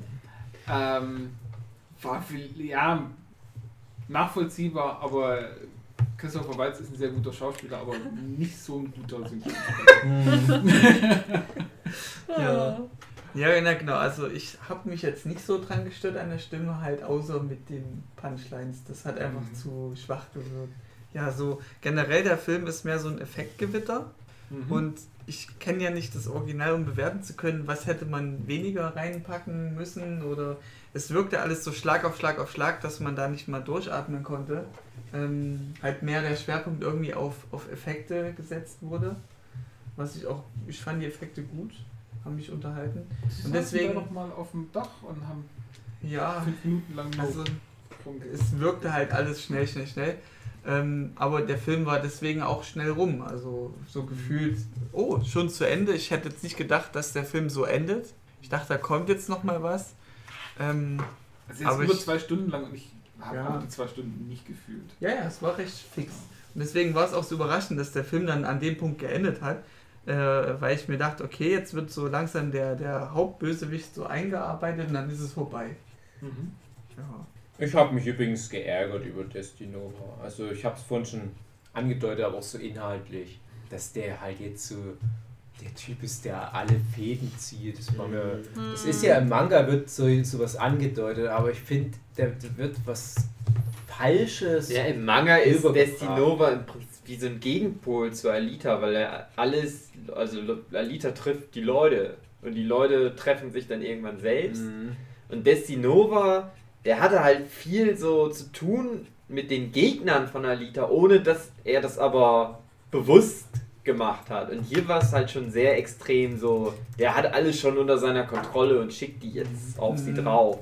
Und im Dings ist es halt eher Zufall im Manga. Ja, und das ist ja das, ich weiß jetzt nicht, hatten wir es im Podcast oder im Vorgespräch mit dem kamatronischen Netzwerk? Vorgespräch. Vorgespräch. Also nochmal kurz für die, für die Hörer, Hör, Hörenden, dass ja der Manga das Thema mit dem Karma halt ein bisschen überspitzt und bei all der wissenschaftlichen Akkuratesse und all diesen ganzen Fachgeplänke, was zwischendurch kommt, sagt der Manga halt auch, ja, nee, Leute sind halt durch Karma miteinander verbunden und die treffen sich dann halt irgendwie, weil ihre Herzen magnetisch aufeinander anziehend wirken oder irgendwie sowas. Schicksal. Und Alita ist halt dieser zentrale Pol.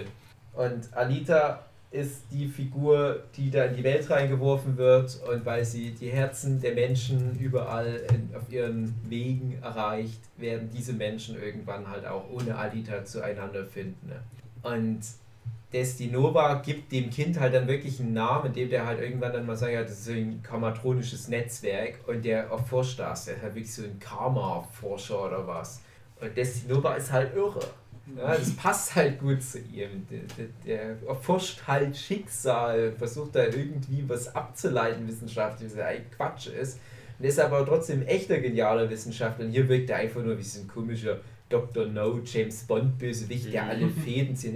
Ja, aber ihr nehmt genau den zentralen Kern von Destinova raus, weil wenn das jetzt äh, in, in ähm, Tabletop-Rollenspiel wäre, wäre das halt ein Chaos-Charakter, Destinova. Das, Hm. das ist halt nicht in dem Sinne ein Stratege, sondern es ist so, so wie Joker bei Batman.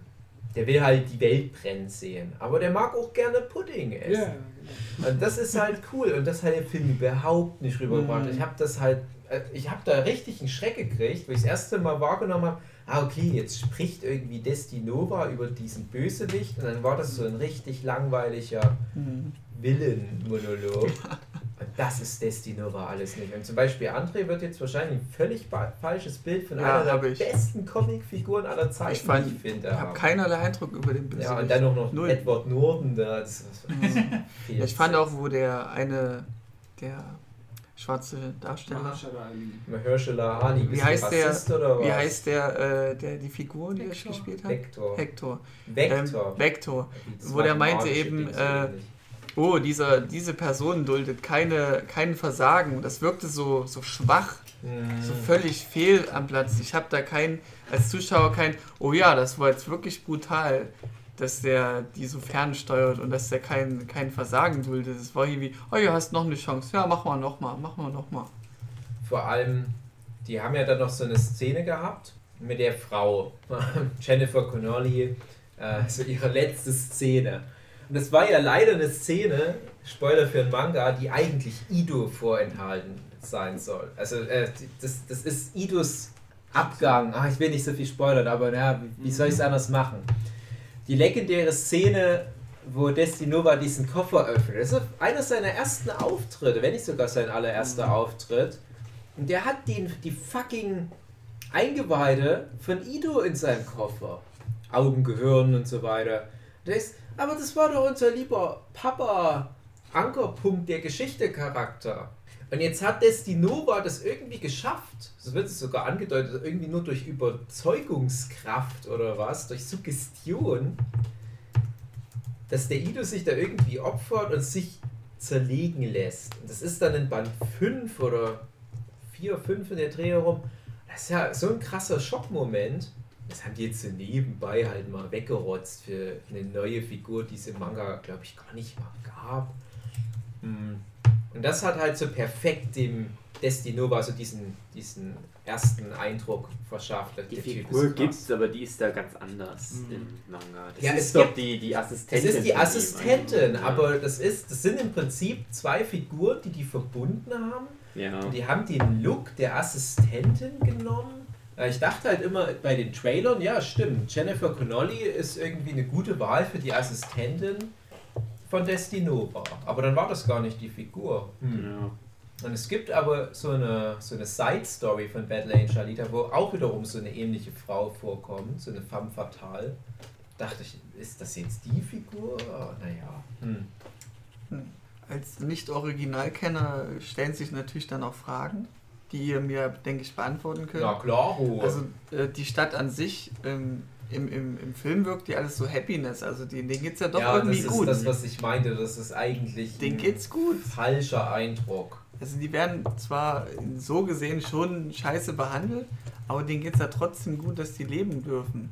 Und Ist, es ist bestimmt düster, viel ist so düster wie alles. vielleicht so eine Favela-Siedlung.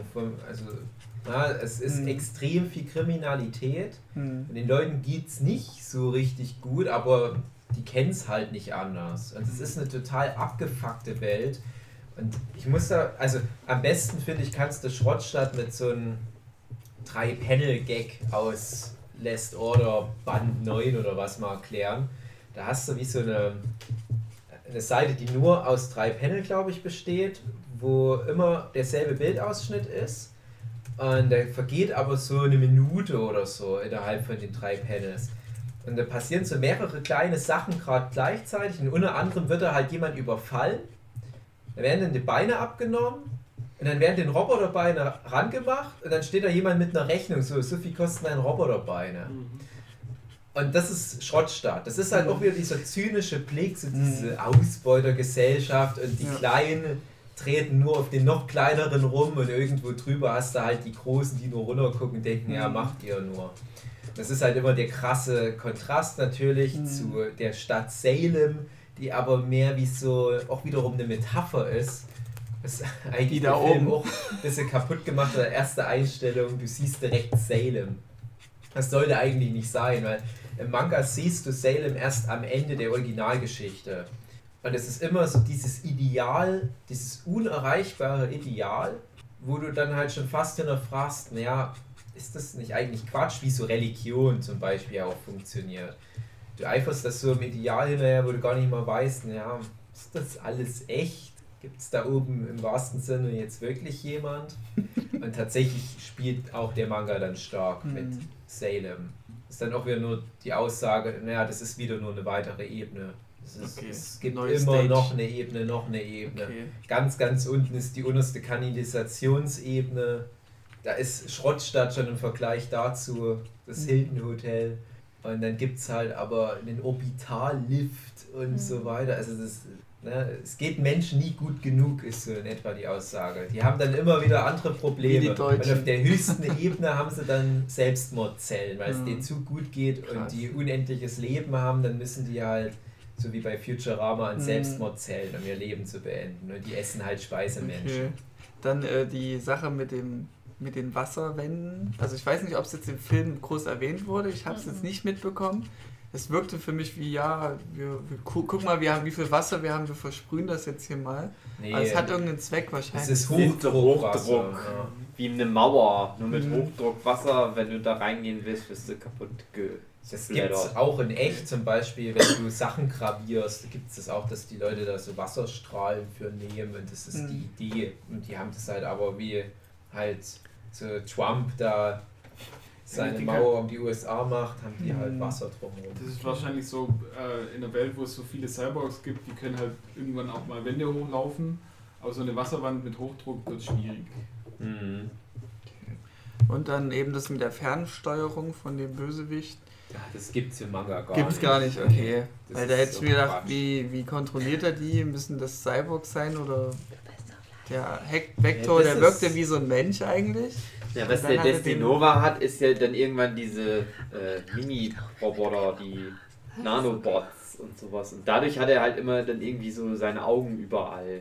Aber dieses Kontrollieren von den Leuten, Okay. der ist halt auch im Original nicht so ein Strippenzieher. Hm, So, okay. Der hängt da wirkt immer, so. so mit Ja, drin ja. und macht Aber halt wie ein irgendwie lascher so Shit. Strippenzieher. Destinova ist auch so jemand, der macht alle tot, aber dann hat er die alle vorher schon nochmal kopiert, nur für den Fall der Fälle.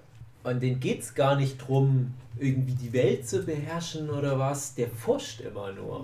Und das ist viel gruseliger unterm Strich, weil der halt Ja. dadurch so Über Leichen geht. ist. Ja, der geht sagen. über Leichen, aber dann lieber klont er einen Mensch zehnmal, dass er da den neunmal irgendwie testweise tot machen Mhm. kann. Und das ist halt das, was der Film halt, wie gesagt, überhaupt nicht rübergebracht hat. Also die Figur Destinova ist auch so unheimlich komplex. Überhaupt die Frage, ob es ein Bösewicht im klassischen Sinne ist, Mhm. ist schon schwierig. Aber wird hier klar gemacht. ja, ja, genau. Und Das ist aber auch schon wieder Mhm, schade. Also da fehlt dieser philosophische Tiefgang Ja. dazu. Mhm. Destinova ist dann zeitweise im Manga auch ein guter Verbündeter, aber du weißt halt immer, ja, so ganz kann man dem Frieden nicht trauen und dann denkst du halt immer, ja, jetzt gibt es halt Leute, die sind noch viel krasser und stärker. Aber das ist halt auch das Schöne im Manga, es gibt keine solchen krassen Bösewichte. Also spätestens wenn Battle Angel Alita Last Order dann losgeht, hast du eigentlich nur Figuren mit einer anderen Agenda als Alita und ihre Freunde. Finde ich schön. Und deswegen kommen die halt sich ins Gehege. Wo du dann aber sagen musst, ja, aber die Figur handelt nach bestem Gewissen. Das passt halt nicht zu unserer Version von moralischem Denken. Und Alita hat halt damit ein Problem, weil die halt von der Erde kommt und einen anderen Kodex da drauf hat. Dann auch sagen musst, ja, du gehst ja auch nicht nach, nach Japan und beschwerst dich, weil die irgendwelche komischen Regeln fürs mit dem Stäbchen essen haben. Ja?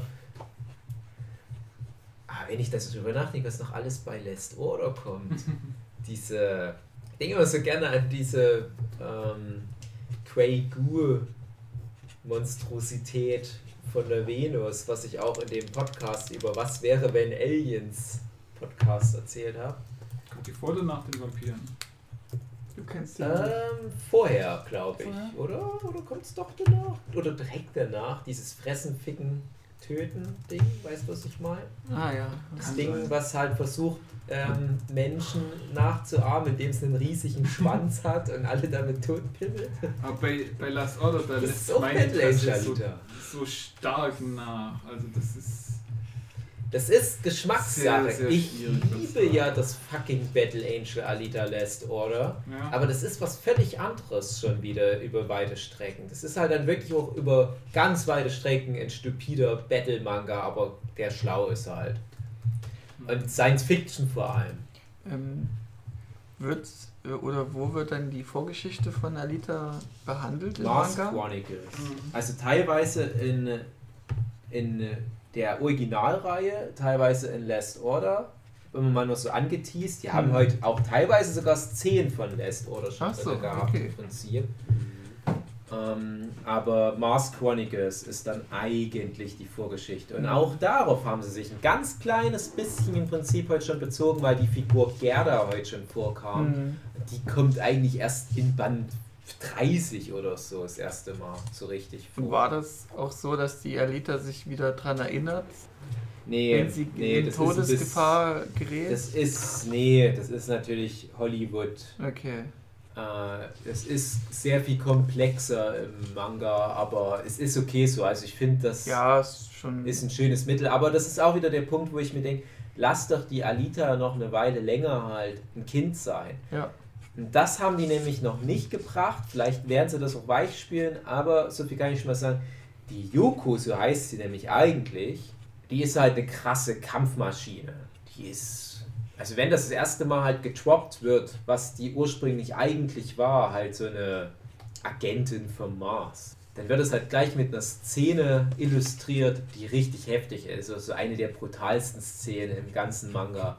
Es ist, glaube ich, so ein ganzes Kapitel, also 30, 40 Seiten ohne Text, wo sich Yuko nur durch eine riesige Herde von Soldaten durchschnetzelt, aber so mit extra Brutalität.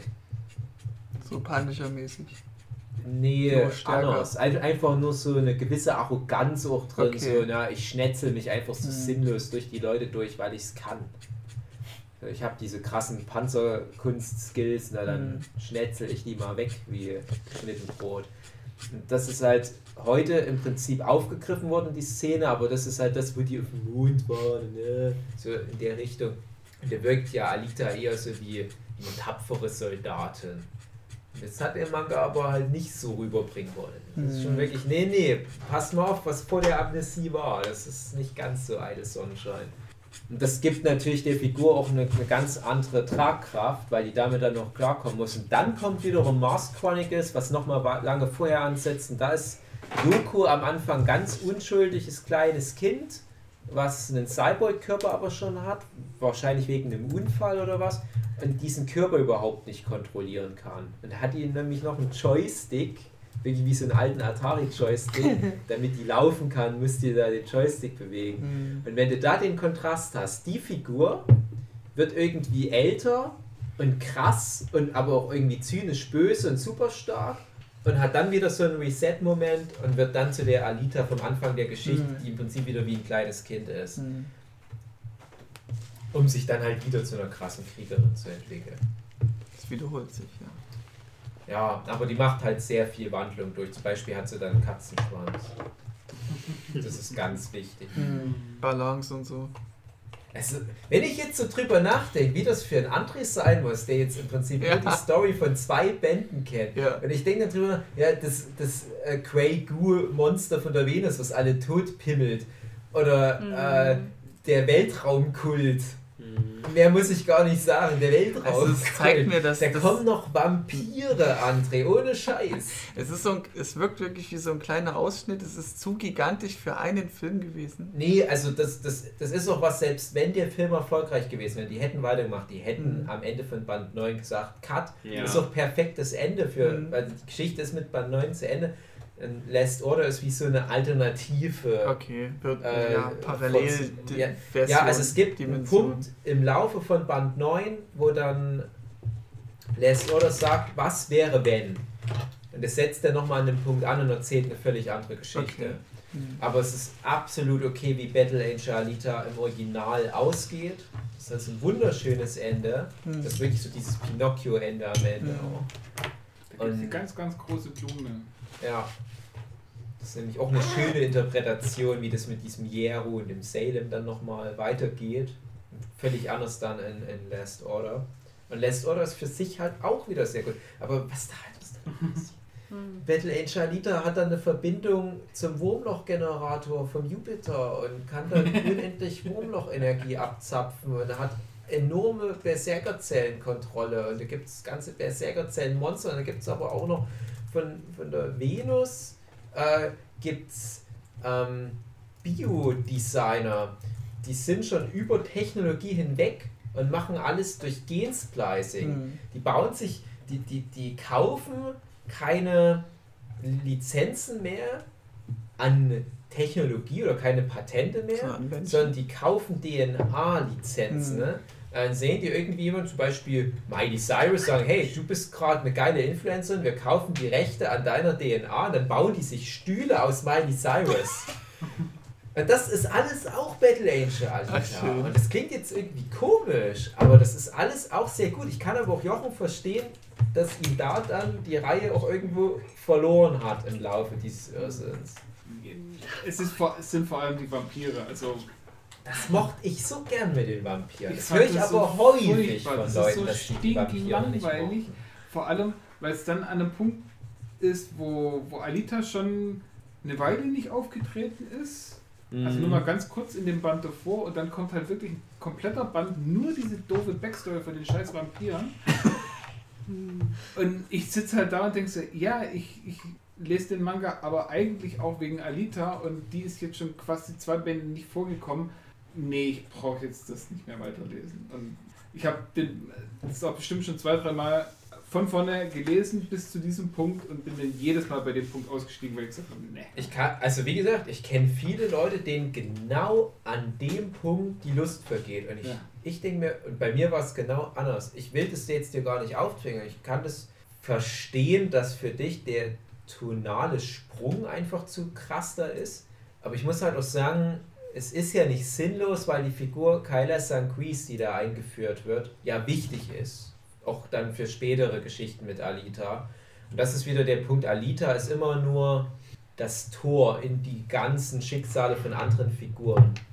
Und Alita selber ist so fast die irrelevanteste Geschichte für das große Ganze. Es geht eigentlich nur darum, wen die zusammenführt und was die dann miteinander machen. Deswegen auch so schade, dass Vector jetzt schon tot ist, weil Vector ist eigentlich später noch ganz wichtige Okay. Figur Der für. war so belanglos, dass er dann auch belanglos Der ist auch rausgeht. im Manga nicht so groß noch dabei, aber Mhm. der, der hat wichtige Funktionen inne. Ja, aber die Ja. wirkten nicht so im Film. Ist jetzt, aber es ist so wie bei, bei Game of Thrones, wenn dann halt auch manche Figuren schon viel eher im Buch sterben oder so. Dann Ja. ist Was echt dann auch noch ist, ähm, gerade bei den äh, Alita-Manga-Bänden, also schon bei den alten, kam hinten dran im, im Manga immer noch ziemlich viel Hintergrundinformation, wie jetzt die Welt funktioniert und was sich der Autor bei gedacht hat und alles, was ich immer sehr interessant fand.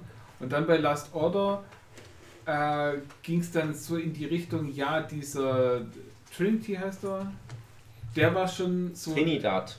Trinidad? Mhm. Ja, äh, der war schon so eine Fan-Einsendung. Da gab es irgendwie so Wettbewerbe, wo die Fans irgendwie Charaktere Mhm. vorschlagen konnten.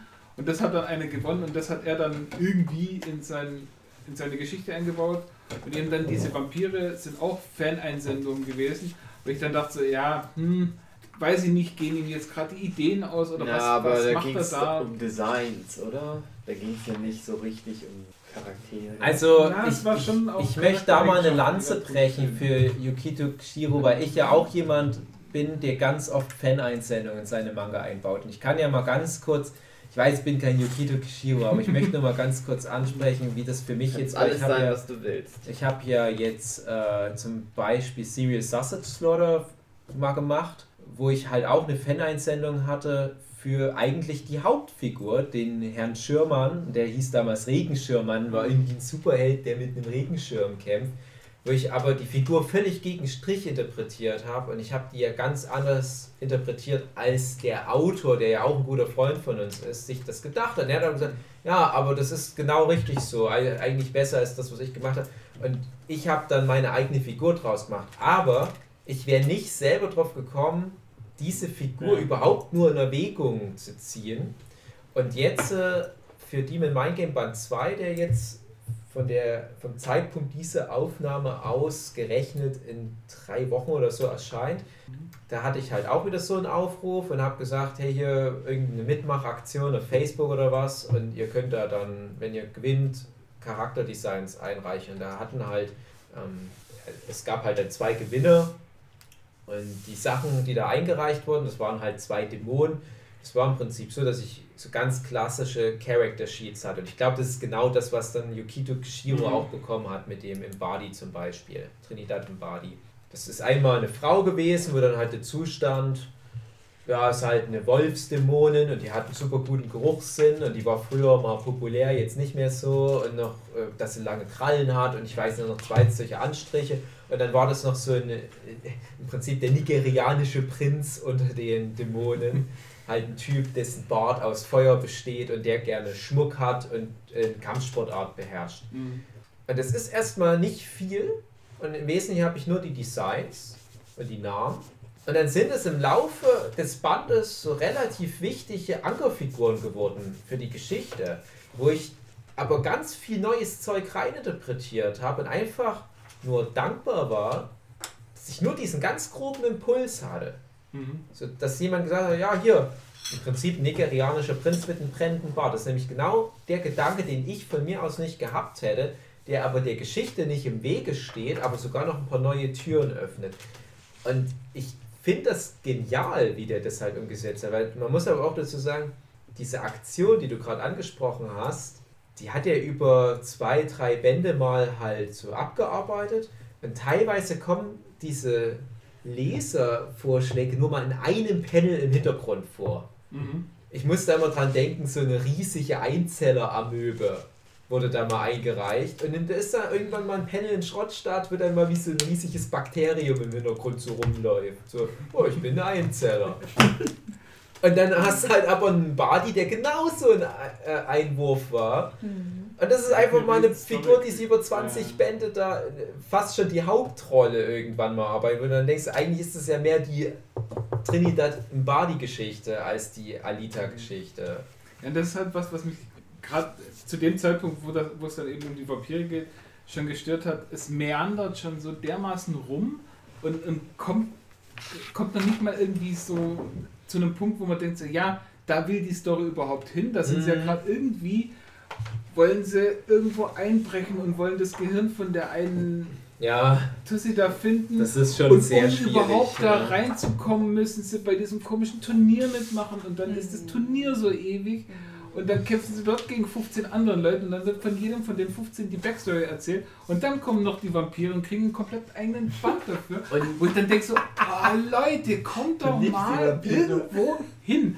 Das war nämlich genau das, bei den ersten neun Bänden, da hattest du ja, spätestens alle zwei Bände einen Wechsel zu Mhm. irgendwas.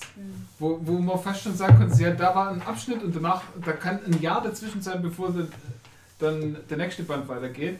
Aber da hatte jeder, war fast schon jeder Band für sich eingeschlossen, aber spätestens jeder zweite Band hatte irgendwo ein Ziel, einen Abschluss.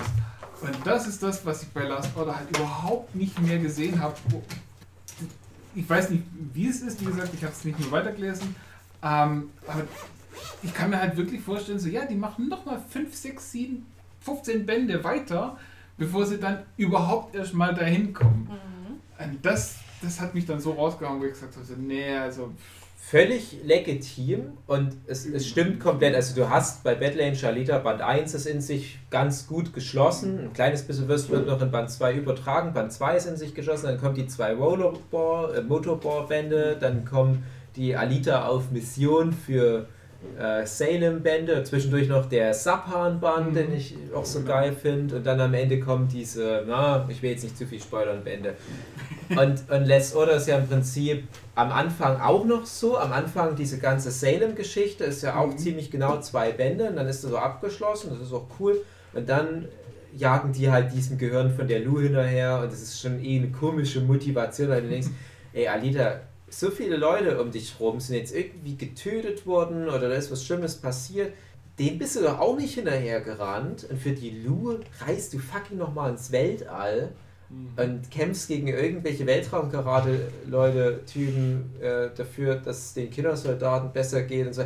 Irgendwie verbessert sich deine Motivation total. Und ich kann das absolut nachvollziehen, dass das, wenn man halt mit der mit dem Battle Age Alita Original Mindset rangeht, dass es irgendwie zu sehr meandert.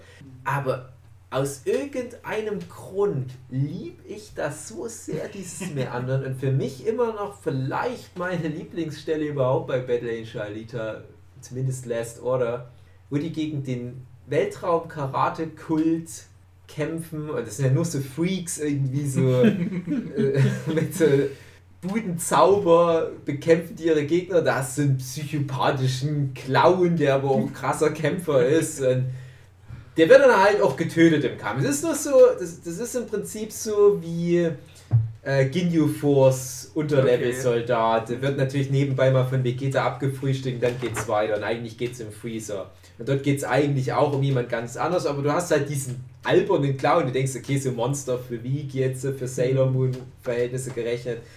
Natürlich werden die jetzt ein kleines Scharmützel mit dem haben, dann machen die den tot. Aber nein, Yokito Kishiro sagt, pass mal auf, wir machen den jetzt tot. Aber wo der stirbt, kriegt er jetzt fucking zwei, drei Kapitel mit seiner ganzen Background-Story.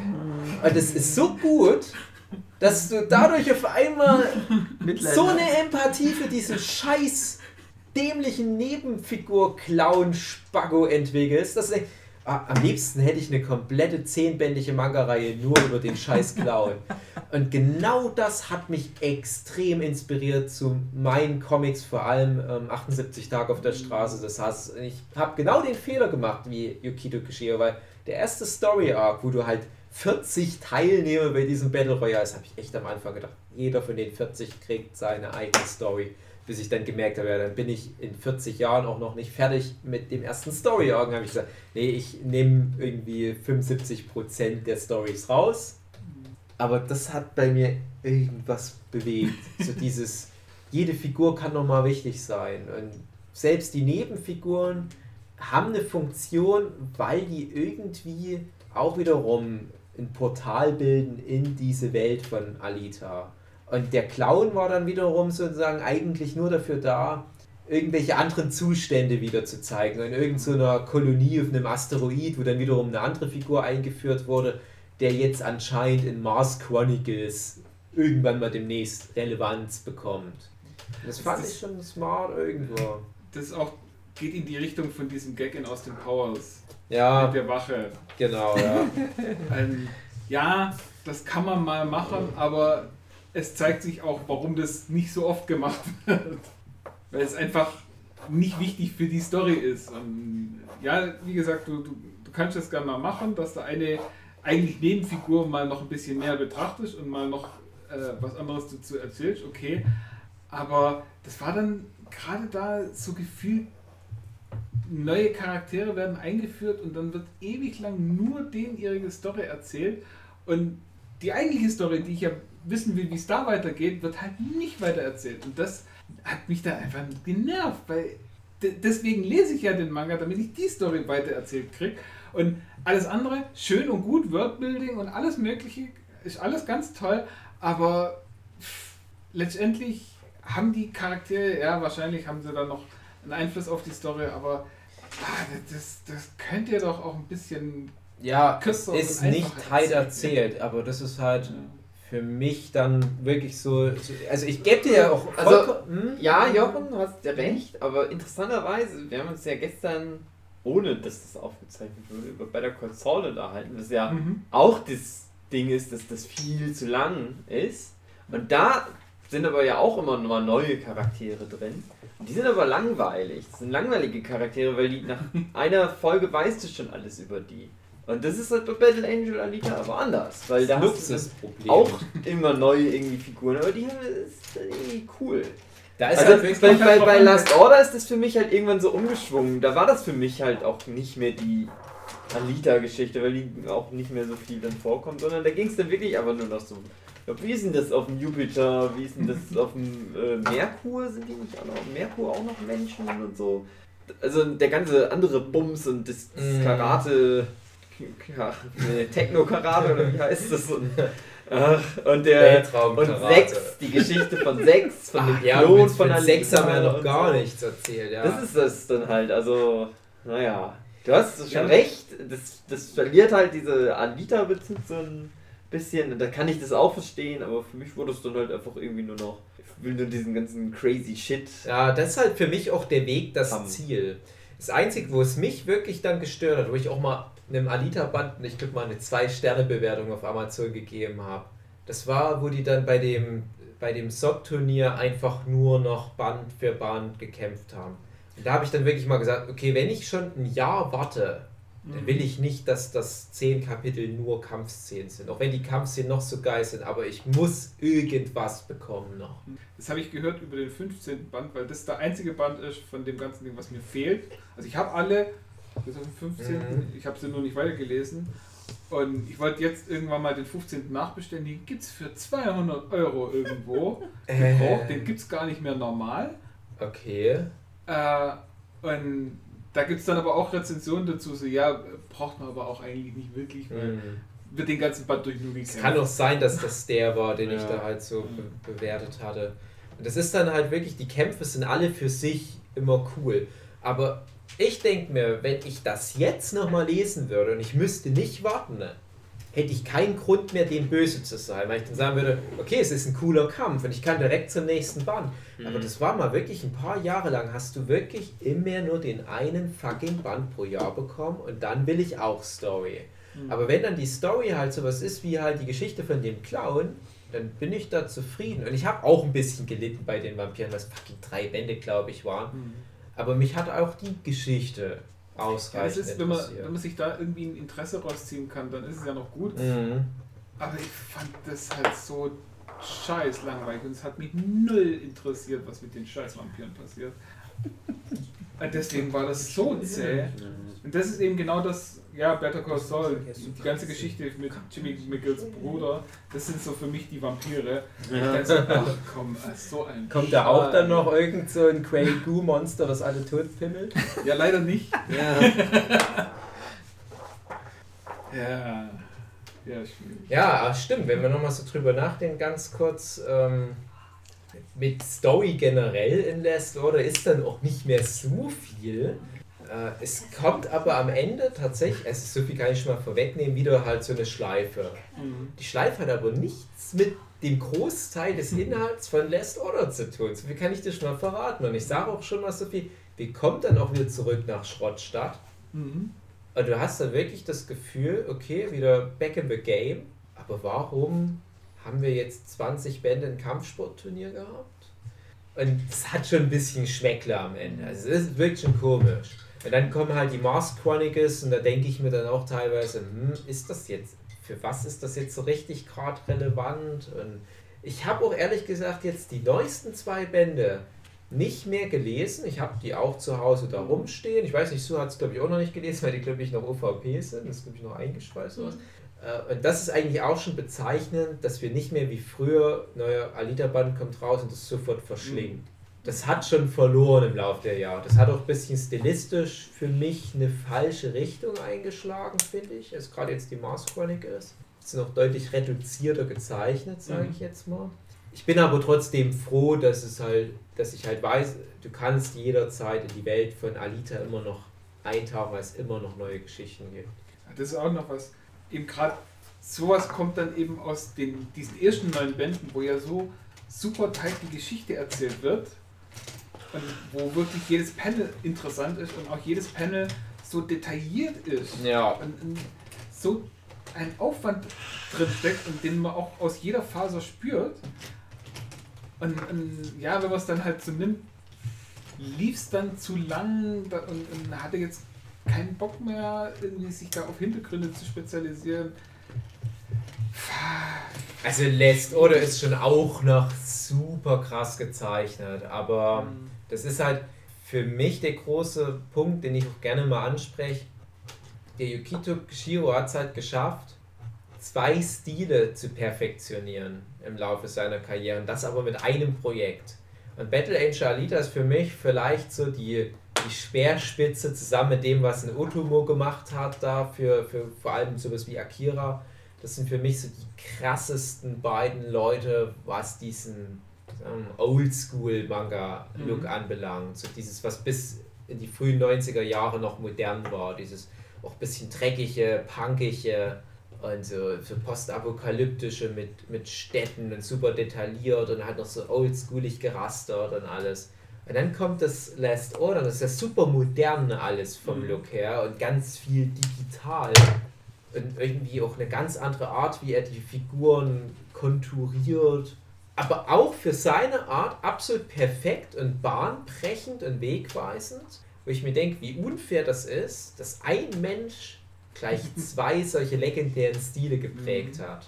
Und leider ist halt jetzt äh, bei Mars Chronicles für mich so der Punkt gekommen, wo ich auch das Gefühl habe, na, vielleicht ist er auch wirklich mittlerweile zu alt, um noch halt auf monatlicher Basis das so abzuliefern.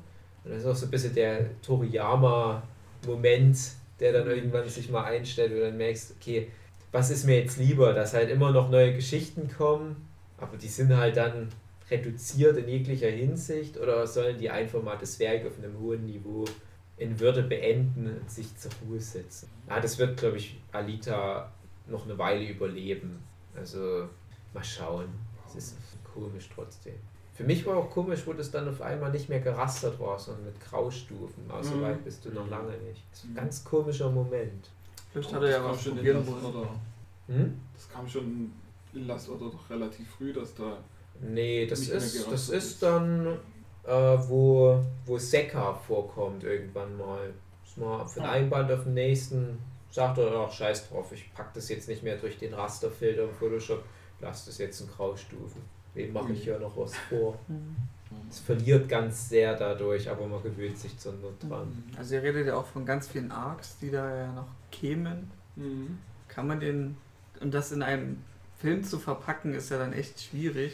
Last das- Order sowieso gar nicht. Kann man das so vergleichen, wie jetzt, wenn man versuchen würde, One Piece in einem würdigen Realfilm zu packen? Geht nicht. Geht Also. Last, zu komplex. Battle Angel Alita, die ersten neun Bände, würde ich sagen, machst du prima ähm, entweder zwei Filme draußen, lässt aber bestenfalls den Motor, äh, Motorboss, sag ich wieder, Doch, Die Motorball und Rollerball war der Film. genau. Äh, ich hätte Motorball rausgelassen, dann kannst du zwei Filme draus machen. Hm. Dann ist der erste Film läuft halt so lange, bis Alita das erste Mal in Salem landet. Spoiler, die landet mal in Salem. Oh, ja. Und der zweite Film ist dann alles, was ab da kommt, was wieder in Salem endet, aber auf eine andere Art und Weise. Rollerball ist das Einzige, was nicht so wichtig ist in den ersten neun Bänden. Du Und dann- diese ganze Geschichte mit dem Zug durch die Wüste durch und mit dem Radiofrequenztyp, das würde ich alles in einen Film reinpacken? Ja, musste ja, weil es vom Pacing her, glaube ich, schwierig wäre, das zu lösen von dem Finale. Also wenn du es in so einen mittleren Film packst, dann, dann wäre das, glaube ich, so Herr der Ringe, die zwei Türme mäßig so viel einfach nur Vorbereitung für einen dritten Teil. Ich glaube, man könnte es in zwei Filmen machen, wenn du direkt mit Fokja anfängst. Also so Alita trifft Fokja und die ziehen dann los, erleben ihre Abenteuer und schließen sich dann diesen Rebellen an und am Ende führt halt der Weg wieder nach Salem. Ich glaube, das ist ein cooler Mad Max-artiger Film, der dabei rauskommt. Mit schöner Action und so over the top. Und der erste Film ist halt der Schrottstadt-Film und der zweite Film ist der halt in der Wüste. Und Last Order, sage ich gleich, egal ob ich das mag, es ist nicht verfilmbar. Es macht keinen Sinn. Hm. Es ist Quatsch. Da hast du halt irgendwie fünf Filme, wo die nur kämpfen. Also Serie muss es dann sein.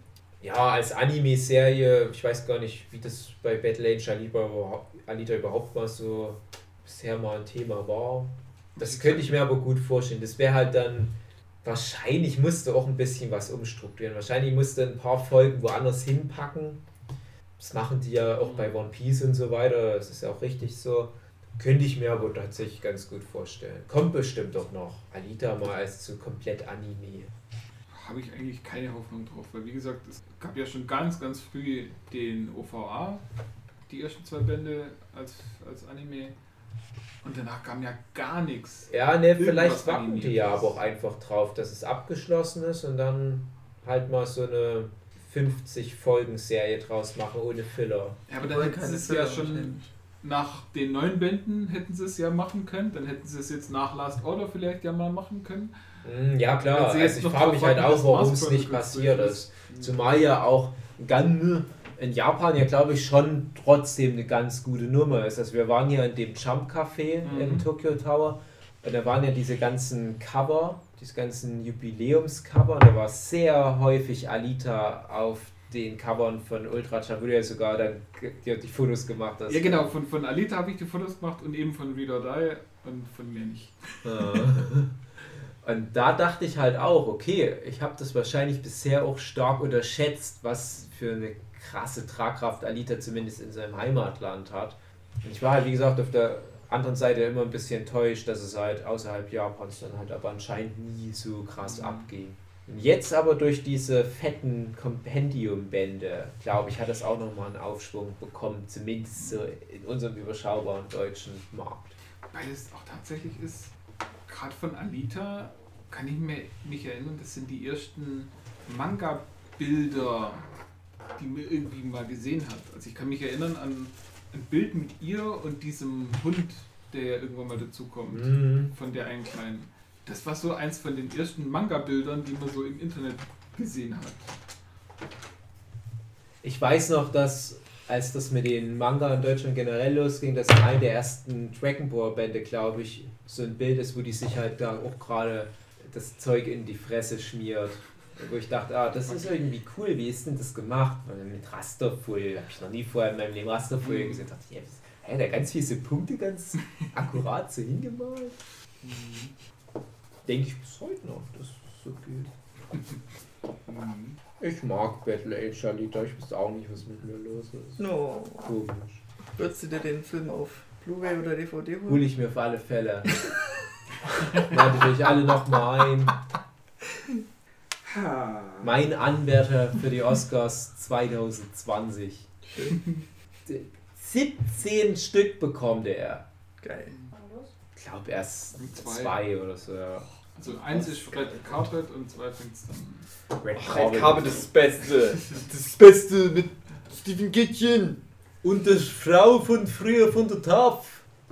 Ja, also um mal kurz das hier äh, in Auf den Kontext zu bringen, wir sind kurz vor der Oscar-Übertragung 2019. Ich habe ganz wenig Hoffnung, Auf was? dass Auf Dass allem. die übertragen ich wird oder was? einen Film davon kenne.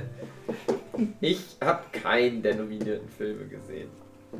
Ich weiß auch nicht, welche Filme nominiert sind. Das wird eine tolle Übertragung. Nicht Battle Age Alita. Ich glaube, das ist dann auch ganz gut so. Machen wir einen Livestream und reden Special darüber. Effects, weil die hat wirklich riesige Augen. Stimmt.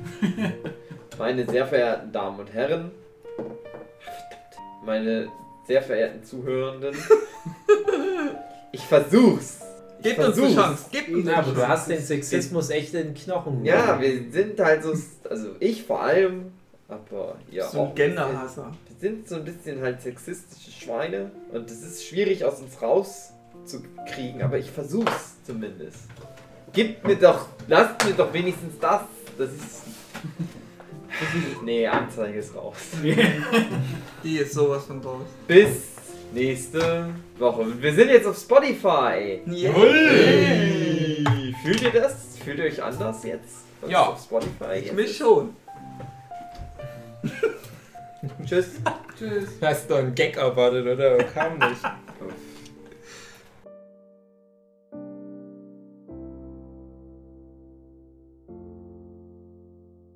Freaky irgendwie. Ja, die Kappe wird ja auch Ist gerne das mal jetzt dann schon der verloren. Battle in Alita Podcast? Mhm. Scheint ja der Film nicht so Kann ich, an, kann ich jetzt anfangen oder Ja. was? Ach, ja, okay. Ich Seid weiß nicht, nehmt ihr auf? Und das ist doch immer gern Warum? gehört, wenn ich nebenbei Chips esse beim Podcast, oder? Ja, ich hab ja das nicht Popcorn das, schon was auf. die Leute mochten? Also du Ich finde es immer ihr toll, wenn mir jemand im Podcast ins Ohr schmatzt Ja. und Seid ihr klaut alle und ich höre, wie die? Krümel Ja. aufs Papier fallen. Würde ich jetzt anfangen. da kann ich mich so richtig schön reinversetzen. Ah, ähm, es. Das sind auch nur Menschen, die den Podcast machen, die müssen auch was essen. Okay, Hugi, hau doch mal ein. Guten Abend, meine sehr verehrten Damen und... Ach, verdammt. Guten Abend, meine sehr verehrten Zuhörenden. Herzlich willkommen zu einer... Zuhörerinnen. Nein. Ab sofort ist der Nurture Podcast nämlich so richtig. Und wir begrüßen jetzt nicht mehr Damen und Herren, weil es ja noch was anderes gibt auf der Welt. Cyborgs zum Das Beispiel. Denn der heutige Podcast ist von dem Film äh, über Battle Angel Alita. Alita Battle Angel. Was ich nicht verstehe, wie sie das so dumm benannt haben. Mit dabei André, David, äh, Natalia, Jochen. Yay. Hey, Jochen ist wieder da. Jo, Ich bin. Hugi. Das ist ein ganz schlechter und schämlich. Dave geht weg. Das war der. Battle Angel Alida Podcast. Nee, Alida Battle Angel. André, wie nennen wir denn eigentlich den Podcast dann? Battle Alita Angel. Battle Angel Alida oder Alida Battle Angel? Alida Weil Battle eigentlich ist es ja der Alida Battle Angel. Podcast. Schwierig. Aber das wird auch ein bisschen Battle Angel Ich nehme einfach alle drei Schreibweisen, mache ich mit einem gibt doch nur zwei. getrennt. Nennen wir einfach Gundam und dann weiß Angel Battle Alida. Angel Battle. Nicht schlecht. Kann das, kannst du das Mir hat der Film nie, eigentlich nicht so gut gefallen, wenn ich mal einfach so anfangen. Ach komm, wir machen gleich nochmal von vorne. Das ist schon wieder alles sinnlos. Den ist aber weg und die unterhalten sich über ganz was anderes. Nee. Das hinbekommen. Keine Lust mehr. Ich mag den Legend Podcast nicht mehr. Oder er mag dich. Also ich muss